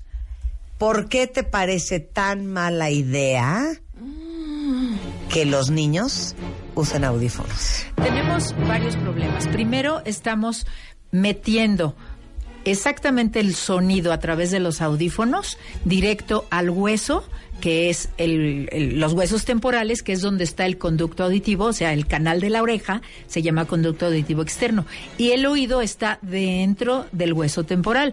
Entonces, estamos metiendo a través del hueso del conducto auditivo el sonido, porque el sonido entra por los huesos y por el aire. Entonces, estamos metiéndolo directo por el hueso, aparte de que si hay ruido ambiente, entonces el niño va a tratar de subir el volumen. Pero Y- espérame un segundo. ¿Cuál es la diferencia entre meterte el audífono que está directo y escuchar, vía escuchar el, el- el- sin audífonos? estamos teniendo la estimulación directa al hueso. ¿Y directa al hueso. produce? Eso nos puede dar más daño dependiendo del volumen del sonido y dependiendo de los tonos que se manejen. Si son tonos agudos, por ejemplo, una canción muy aguda o que de repente lo que tú dices, que hay grititos, ¡ih! Y ya entonces las personas que están con audífonos se lastiman, los niños les pasa igual.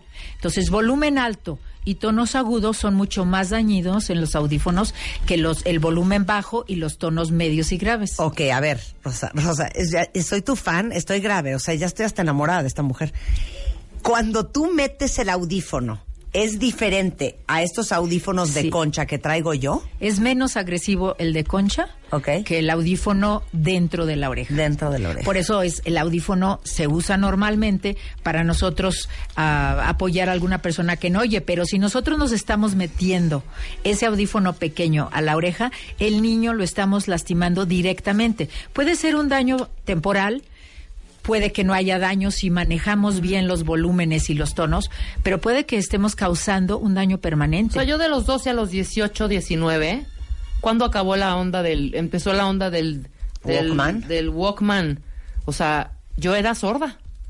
Yo viví Y te sorda de los los 12 audífonos también, sí, claro. a, los, a los 18. Y es que hay dos cosas. Uno es la baja de audición, que a veces el mismo estudiante o el mismo niño la detecta, o a veces la detecta su medio ambiente. En este caso Claro. de los niños, los, los, eh, los papás y por supuesto las- los familiares. Pero a veces se puede, se puede de alguna manera revertir, pero a veces no. Claro. A ver, regresando del corte, ¿hasta qué volumen pueden los niños escuchar o deberían de estar escuchando eh, en los audífonos? ¿Hasta qué volumen les va a dar permiso la doctora Rosa a todos ustedes? ¿Cómo le cuidas los oídos a tus hijos? ¿Y cómo sabes que tu hijo no está escuchando bien?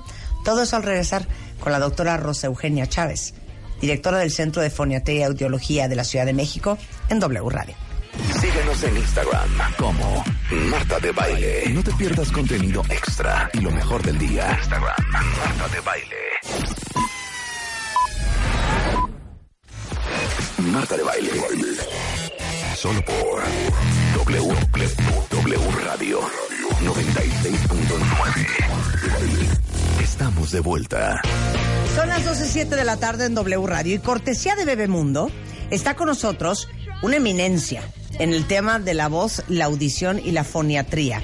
Es la doctora Rosa Eugenia Chávez, directora del Centro de Foniatría y Audiología de la Ciudad de México, médico especialista en foniatría y audiología, doctorado en el Hospital General de Viena, en Austria, y miembro del board de World Voice Consortium. Todo eso es esta mujer. Y aparte que vamos a hacer el próximo 12 de abril un programa Una oda a la voz, punto. dedicado al tema de la voz. Hoy estamos hablando de la audición, específicamente del uso de audífonos, de esos que se meten al oído, de los pods, en niños. ¿Y por qué le parece tan mala idea? Ya explicaste por qué. Porque va directo el sonido a los huesitos internos del oído interno. Pero varias preguntas tengo para antes de que se nos termine el, el tiempo. ¿Cómo sabes hasta qué nivel debería de usar audífonos tus hijos? Y obviamente de concha, preferente que pods.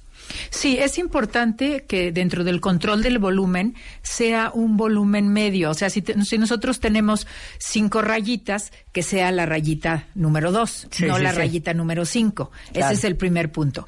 El segundo punto es la cantidad de tiempo. ¿Cuánto tiempo puede usarlo? No pasar de una media hora a 40 minutos, porque aunque la Organización Mundial de la Salud habla de una hora, muchas veces los niños se quedan más tiempo y los papás a veces no están pendientes de eso.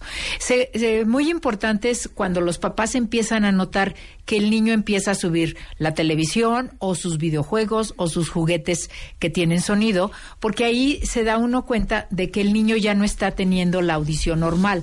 Por otro lado, si a veces se piensa piensan los papás, que el niño no está atendiendo porque no quiere atender, porque es selectivo, hay que poner atención, hablarles más bajito y ver si realmente el niño no está oyendo o nada más es Oye, selectivo. hay niños que han sido diagnosticados con déficit de atención y la realidad es que no oyen. y, y la realidad es que no oían en la clase, por eso no ponen atención. Sí, afortunadamente ya hay muchas escuelas y, y hay programas en donde hay que checar la audición de los pequeños desde los jardines de niños, con más razón en, la- en el ingreso a primarias, porque hay que estar seguros de la visión y de la audición. Si no, se habla mucho de déficit de atención, de problemas Claro. disléxicos, el niño no desarrolla lenguaje, empieza el bullying también, porque habla diferente, porque no oye, la maestra se enoja porque no le hacen caso. Y en el caso de la familia, también tiene que estar atentos a bajar la cantidad de estímulos auditivos. Que si está la licuadora, que si está la secadora, que si está la televisión a todo volumen, la música, el perro, todo. Hay que tener un ambiente un poco menos llenos de estímulos Claro. auditivos. Ahora te voy a hacer una pregunta a los 64 millones de euros. ¿Preferirías que no usaran audífonos los niños? Definitivo. Definitivo. Lo que pasa es que muchas veces, si o no cuenta bien, le pones audífonos a tus hijos porque están junto a ti o en la comida o haciendo lo que sea y no quiere estar oyendo piu, piu, piu, piu, piu, piu, piu, piu. Bájale, Sí. bájale. Bájale, bájale. Hasta que ponte los audífonos. Lo, que que, ponte lo, los que, lo audífonos. que se está recomendando en, en todo el mundo, en todo lo que es educación de los niños, es dar horarios para esos videojuegos. O sea, si nosotros lo que queremos es no, no atender al niño en horarios que sí debemos atenderlos, bueno, ese es, es un error. Por otro lado, sí es importante enseñarle al niño a bajar el volumen y que no puede pasar de ahí, poner una especie de trampa Sí. en el control del volumen si se Ya. puede hacer. Ok. Entonces, preferirías que no usaran no usaran. audífonos. Sería, Ni de ah, concha, ni de fácil. media concha, Ni ni de- de adentro, ni de afuera, de queda idéntico. Y tener, tener los horarios y tenerlos más Claro. ocupados en otras cosas. ¿Hasta qué edad? Normalmente lo- la mayoría de los niños empieza a partir de los 4 o 5 años a usar muchos videojuegos. Si nosotros limitamos eso y decimos, por ejemplo, bueno, vas a usar tu videojuego media hora y ya. Bueno, media hora toda la familia se aguanta todos los ruiditos, pero bajar. Y además que en los lugares donde lo estén haciendo sea amplio y tengan las ventanas abiertas para no concentrar el No, a lo que voy es, ¿hasta qué edad Ajá. le damos permiso a nuestros hijos de usar audífonos? Bueno, teóricamente hasta los 12, después ya no hay muchos permisos. O sea, teóricamente ya el O adolescente. sea, no pero cuando termina va- vamos a tener esta fragilidad o esta delicadeza en el oído Realmente de la niño? delicadeza del oído siempre va a ser. ¿Por qué? Porque nuestras células del nervio auditivo siempre van a estar sensibles Sí. a la cantidad de volumen y obviamente a los tonos agudos. A todos los que te están escuchando, adultos que usan audífonos de entrada para escuchar este programa que dura tres horas. ¿Qué? Ahora que no me oigan, les vas a No, no, no, decir, pero hay que bajarle el volumen, hay que bajarle Al el volumen audífono. al audífono, o sea, Sí. definitivamente. Por otro lado, bueno, ver otras estrategias, no, no en realidad a, a que esté uno atento nada más a, a una situación como el programa, sino más que nada qué está pasando en la vida diaria de nosotros en el ambiente ruidoso, qué está pasando en los adolescentes con los ruidos de la escuela, con, con los audífonos, con los deportes, con los antros, con las bodas, con las músicas.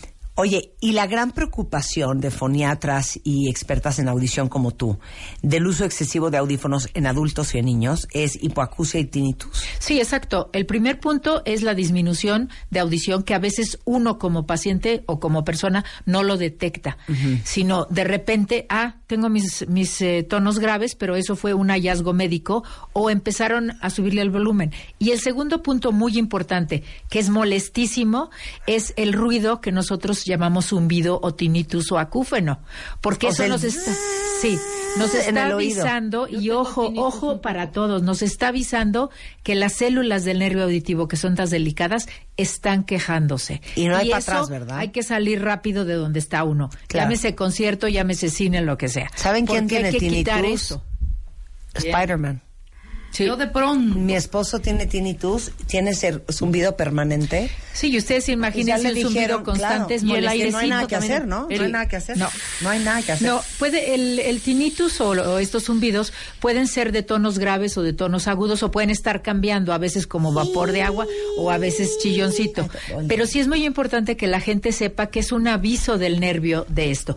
Y a veces es permanente y a veces es temporal. Claro. Entonces, enseguida atenderlo, no dejarlo crecer, porque es muy molesto, es de lo más molesto Claro. que hay. Le han preguntado a sus hijos, oye, mi amor, ¿Te ¿tú oyes un zumbido en los Claro, oídos? Claro, ¿No? hay que preguntarles. A lo mejor ellos Sí. creen que así es la vida. Sí, y por eso tantos programas educativos hacia los papás, hacia los maestros, de que estemos atentos de prevenir problemas. Oye, Y cuando, cuando después de escuchar audífonos, no sé, un, un rato, sientes que te arden, o sea, ¿qué está pasando? Hay que quitarlos porque sí puede ser que la presión acústica del mismo sonido esté irritando la piel del conducto. ¿Cómo te arde un oído? Yo sí siento, No o sea, inventes, te lo juro. Porque hay pieles alérgicas No, muy sensibles. claro, exactamente. Son alergias a veces. Termino al- quitándome al- los al audífonos plástico. me claro. arden los oídos. Sí, sí puede ser. Puede ser una situación mecánica de que estamos eh, lastimando un poco la piel o puede ser una reacción de la piel de tipo alérgico. Hay muchas cosas, pero lo que sí a la población que se quede con el mensaje. Los zumbidos hay que atenderlos inmediatamente. Con Bien. el médico pediatra, con el médico eh, audiólogo, foniatra, con el médico torrinolaringólogo y hacer estudios especiales de audiometría. Ok, es que quiero preguntarle 80 cosas. Espérense. Ya, última pregunta. ¿Por qué con la edad la gente no oye? se va desgastando la, el funcionamiento de esas células del nervio auditivo. No a todos nos pasa, pero sí a muchos. Puede ser situación heredada, puede- o sea que los abuelitos también les pasaba, a los papás. Puede ser una cosa ya personal, por ejemplo, las personas hipertensas, diabéticas, eh, estresadas, o puede ser el problema del ruido. Entonces las, las células se van cansando, se van degenerando y por eso las personas adultos tienen que poner atención a eso, porque se aíslan, porque no quieren usar auxiliares y bueno, es como los Claro, lentes. Claro. Oye, ¿das consulta, diagnóstico, evaluación? Sí, nosotros tenemos en el centro de foniatría hacemos consulta, diagnóstico, hacemos adaptación del aparato ideal para cada para cada paciente y muchas veces necesitamos apoyos del otorrino laringólogo, del pediatra, del gastroenterólogo y damos rehabilitación tanto para adultos como para niños con estos problemas de audición y mucha educación. Tenemos el plan integral de la salud de la voz y la comunicación y en nuestra página está toda la educación en relación a esto. Pongan atención porque necesitamos seguirnos No, y nadie pela, es un órgano que, como Oye, los ojos, nadie pelamos, ¿eh? Porque yo pongo mucha atención a lo que me dicen mis especialistas. ¿Ustedes no oyeron lo que dijo Rosa ahorita? ¿Qué el parte- gastro. qué parte de- ah, claro. Claro. Claro. Hay que hablar ese día del reflujo Del y las cuerdas y vocales. gastro, claro. ¿Por qué? Porque tenemos también muchos niños con estos problemas. Y ojo, el reflujo también nos ayuda a que esté irritada la entrada de la trompa o en el niño las adenoides o anginas. Claro. Los adultos, afortunadamente, ya no tenemos adenoides, porque al crecer nuestra cabeza y nuestro cuello y ya tener otro tipo de defensas inmunológicas, se baja el tamaño de adenoides y teóricamente debe desaparecer. Bueno, vamos a hablar de la ventaja. tos, la ronquera, cuando hagamos el programa de la voz el 12 de abril, y la gastritis y el reflujo. Sí, y un gusto Oye, estar contigo, No, con qué felicidad conocerte. con ha sido maravilloso una gran... equipo. O sea, ahora sí que un gran descubrimiento. Bueno, es centrodefoniatría.com si quieren toda la información. De todos modos, ahorita la ponemos en redes sociales. Y es el, el ah, 55 5663 2073. Les dije el teléfono pésimo. Es 5663 2073 y es doctora de la voz, DRA de la voz en Twitter y Centro de Foniatría en Facebook. Gracias, Rosa. Mirror, mirror on the wall, who's the fairest of them all? Who's the fairest of them all? Este mes, en Revista MOA, La Edad. Más de 103 formas de detener el tiempo para vivir más y mejor. Además, te decimos todo sobre la maldita friend zone. Si sí salirte y cómo. ¿Andas mal de tu energía y equilibrio? Empieza a hacer tai chi. Y si ya no quieres probar ni una dieta más, cambia lo que comes. Baja de peso y de paso, salva al mundo. MOA Marzo. Toda una guía para mantener tu juventud. Divino tesoro, te vas para no volver. Te vas. Para no volver. Una revista de Marta de Baile. Sí. Hijo, esto viene durísimo, ¿eh? Ay, Dios mío. Sugiero que saquen el tafil ahorita un Kleenex. Porque Augusto viene con la espada desenvainada. Agarra ese micrófono, Augusto. Con Tokio. ¿Cómo estás? Bienvenido. Bienvenido. ¿Hay, hay necesidad psiquiatra acá? Eh, Ah, claro, por supuesto. Él es originalmente brasileño. ¿De dónde eres? De Sao Paulo. Ribeirão Preto, interior de São Paulo. El interior de Sao Paulo. La bueno. California brasileña. Exacto. Es psiquiatra, investigador, escritor, director de la Academia de Inteligencia de Sao Paulo. De- él desarrolló la teoría de la inteligencia multifocal. Ha dado cursos de posgrado en universidades en Brasil. Sus 43 libros se han publicado en más de 70 países. Ha vendido más de 30 millones de ejemplares. Y hoy, con Augusto, vamos a hablar de cuando el miedo a la pérdida acelera la pérdida. O sea, cuando tienes tanto miedo de perder algo, que acabas provocando que se pierda. ¿Estamos? Es, es verdad. Y el tema es...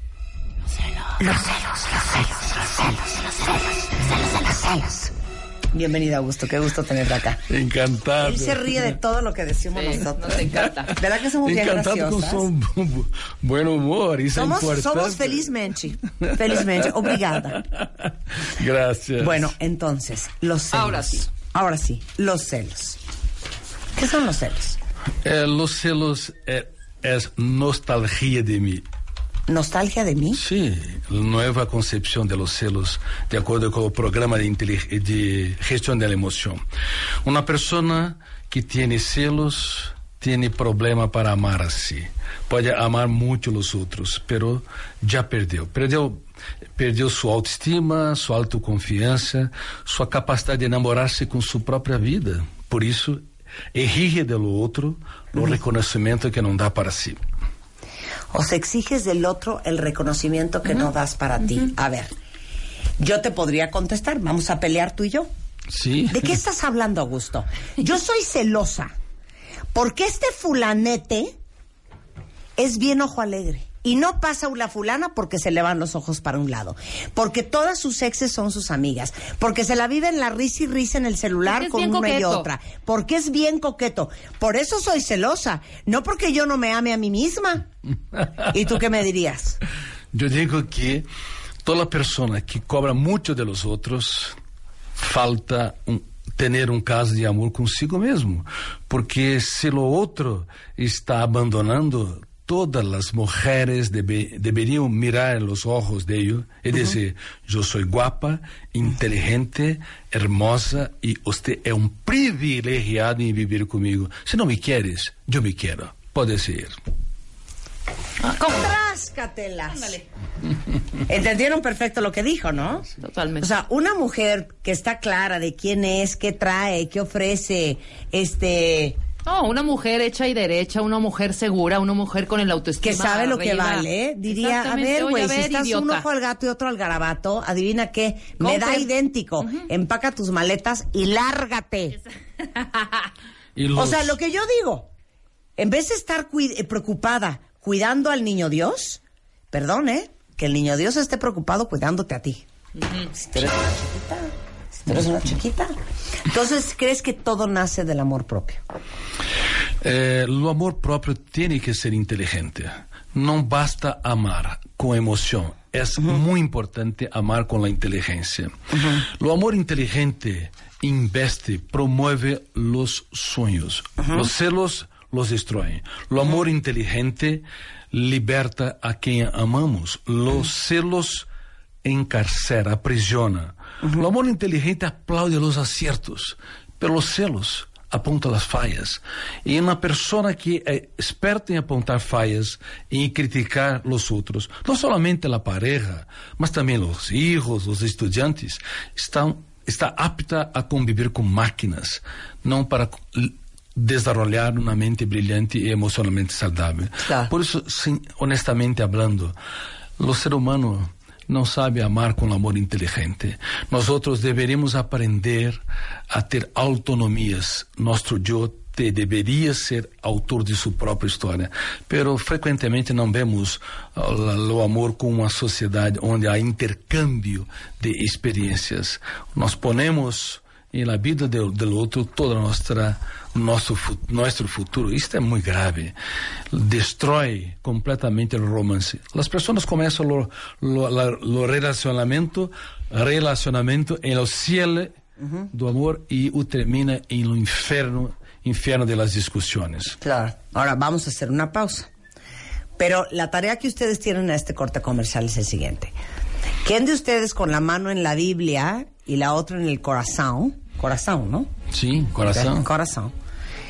Va a confesarse en redes sociales que sí tiene un problema de celos cañón. Porque regresando del corte quiero que Augusto, le voy a leer lo que ustedes me escriban, les dé su opinión y por sobre todas las cosas que nos explique cómo el miedo a perder algo acaba acelerando esa pérdida. Un poco el dicho este, ¿no? Sí. Lo que más miedo te da es lo primero que te pasa Sim. porque lo acabas, ¿no? Es como una profecía autocumplida. De eso vamos a regresar hablando después del corte con Augusto Curi en W Radio. Escuchas a Marta de Baile por W Radio. Síguenos en Facebook, Marta de Baile. Y en Twitter, arroba Marta de Baile.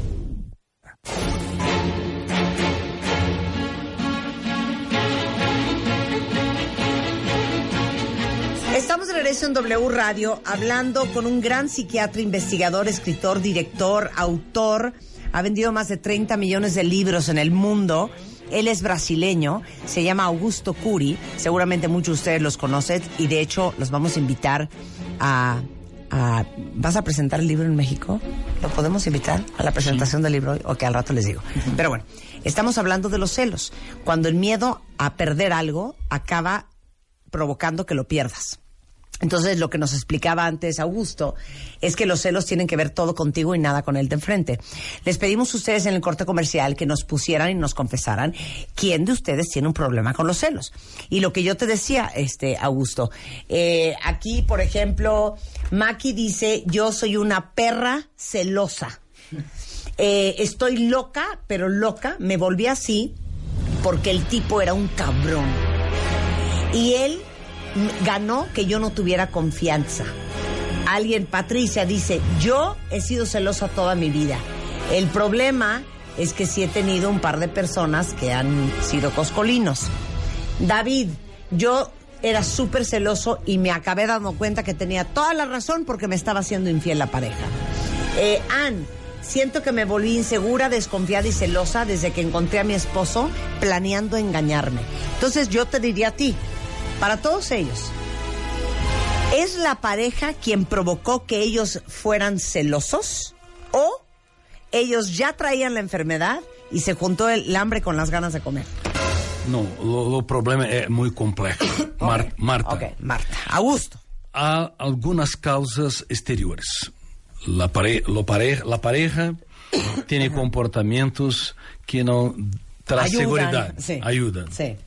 E la pareja não dá, não, não, não expressa uma atenção, uma retribuição amável, inteligente, segura. Pero há motivos também no teatro da mente. Nossa mente tem uma capacidade de desenvolver o pensamento antidialético, que é o pensamento imaginário, e fazer de nossa mente uma película de terror. Criamos situações completamente irreales. Pero independente se há motivos externos ou se nós outros criamos os fantasmas mentais, lo fato é que los celos acelera a perda porque leva uma pessoa celosa a exigir, a criticar, a pressionar, a acosar, a sabotar e tudo isso hace com que sua beleza interior e exterior não se expresse. Se torna uma pessoa Te vuelves en un infierno. fastidiada. Sí, fa- fastidiosa, sí, infierno, sí. bruja, eh, hostigosa, eh, abortomante. posesiva. Exa- exactamente. Hasta que el- el- la persona va a decir, me largo. Y ella va a decir, ¿ves? Te Lo lo sabía, me ibas a dejar. Sin darse cuenta que ella es la responsable de lo que causó. Sim.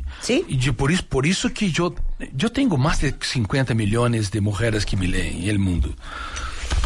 Eh, las mujeres para mí repre- representan la, la parte más inteligente, más eh, increíble, más sensible de la humanidad. Pero las mujeres viven debajo de la dictadura de la belle- belleza. Y belleza está en los ojos de quien mira. Beleza, beleza não pode ser comprada, vendida. Beleza é um estado de espírito, um caso de amor com sua própria história.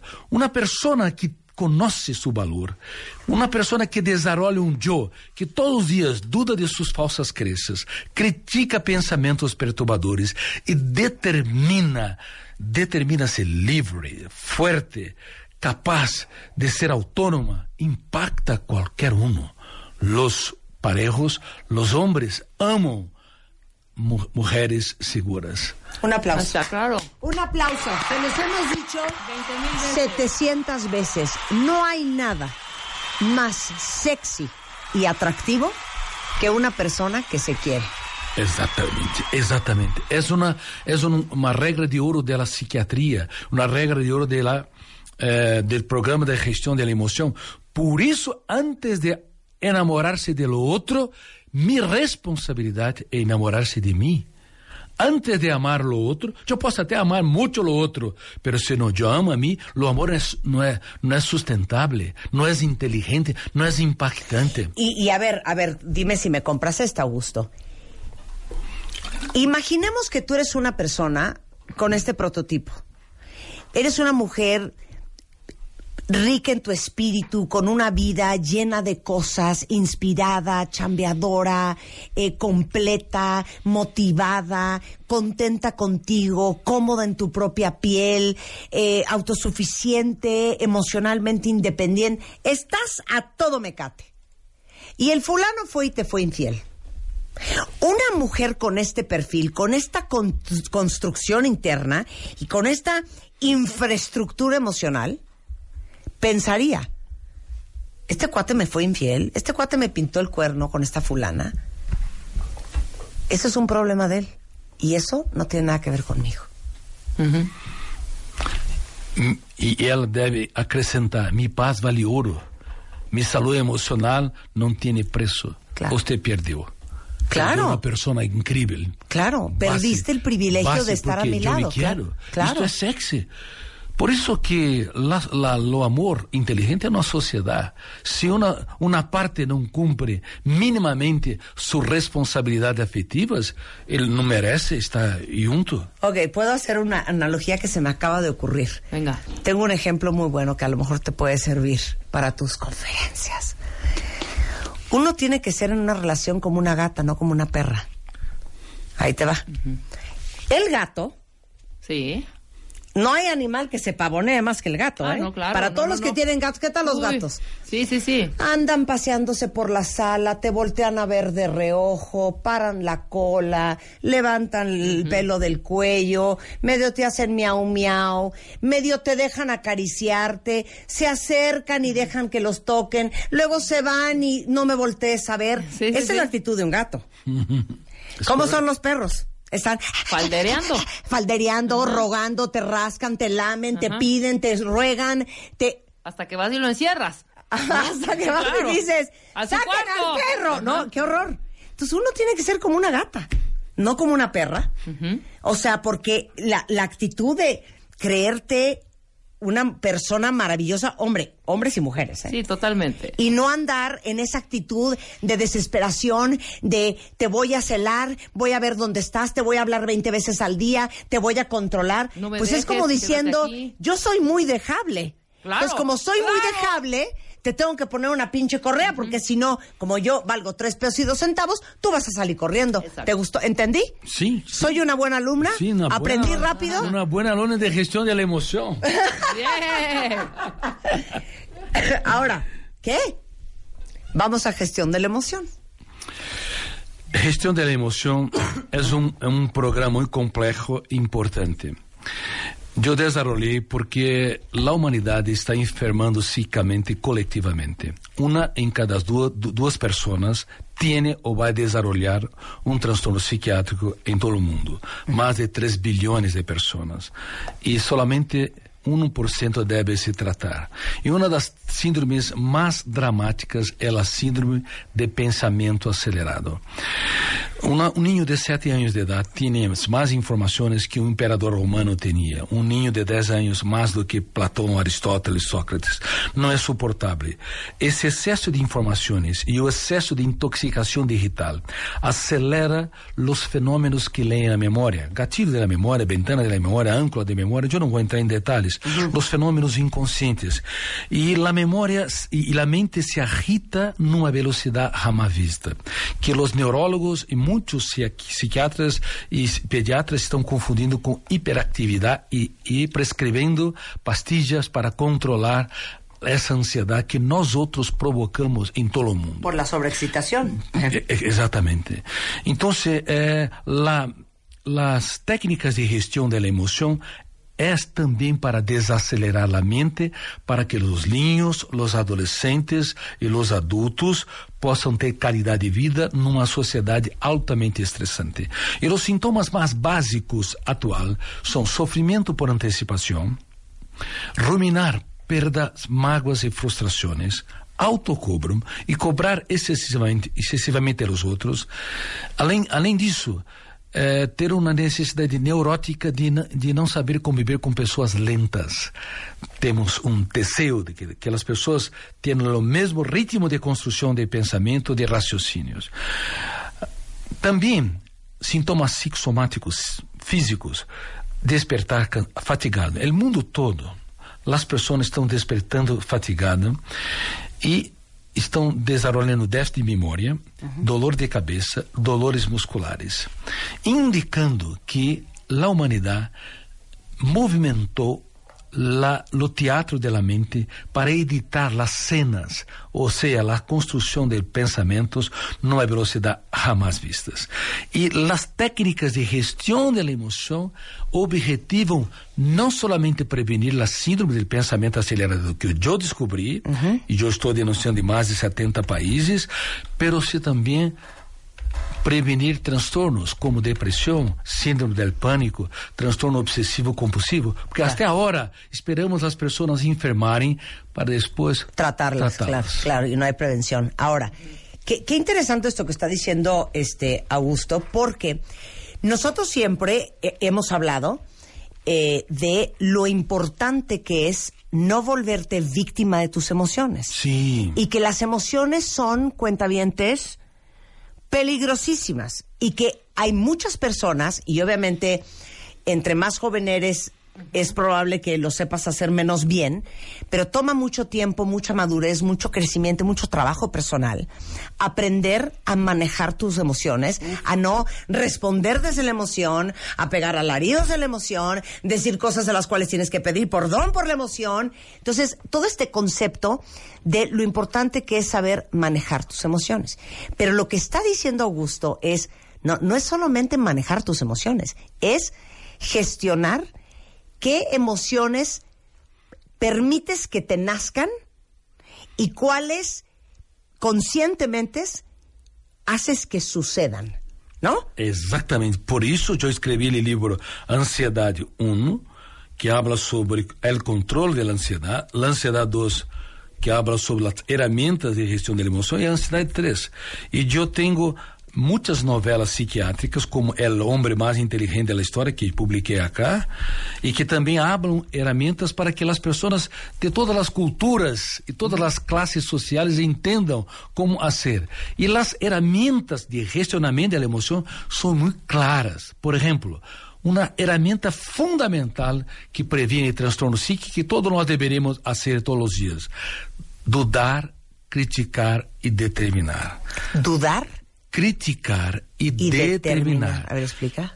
La duda es el principio de la sabiduría en la filosofía, la crítica es el principio de la sabiduría en la psicología y la duda en la área de desarrollo humano.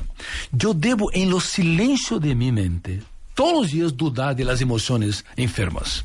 Ok.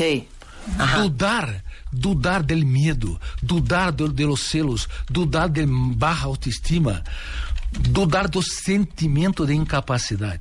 Eu devo criticar pensamentos perturbadores los primeiros ci- cinco segundos quando eles aparecem, porque senão são registrados por um fenômeno inconsciente que é o biógrafo do cérebro, fenômeno RAM, registro automático da memória e provoca ventanas killers. Então eu devo atuar como um advogado de defesa, criticando os pensamentos perturbadores todos os dias quando eles aparecerem e determinar ser livre, não ser um mendigo, eh, me- mendigo, ai, eh, Sí, como sí, se- sí, ser una- mendigo pedinte para para a emoção. Nossa emoção necessita de um eu que tem autoridade.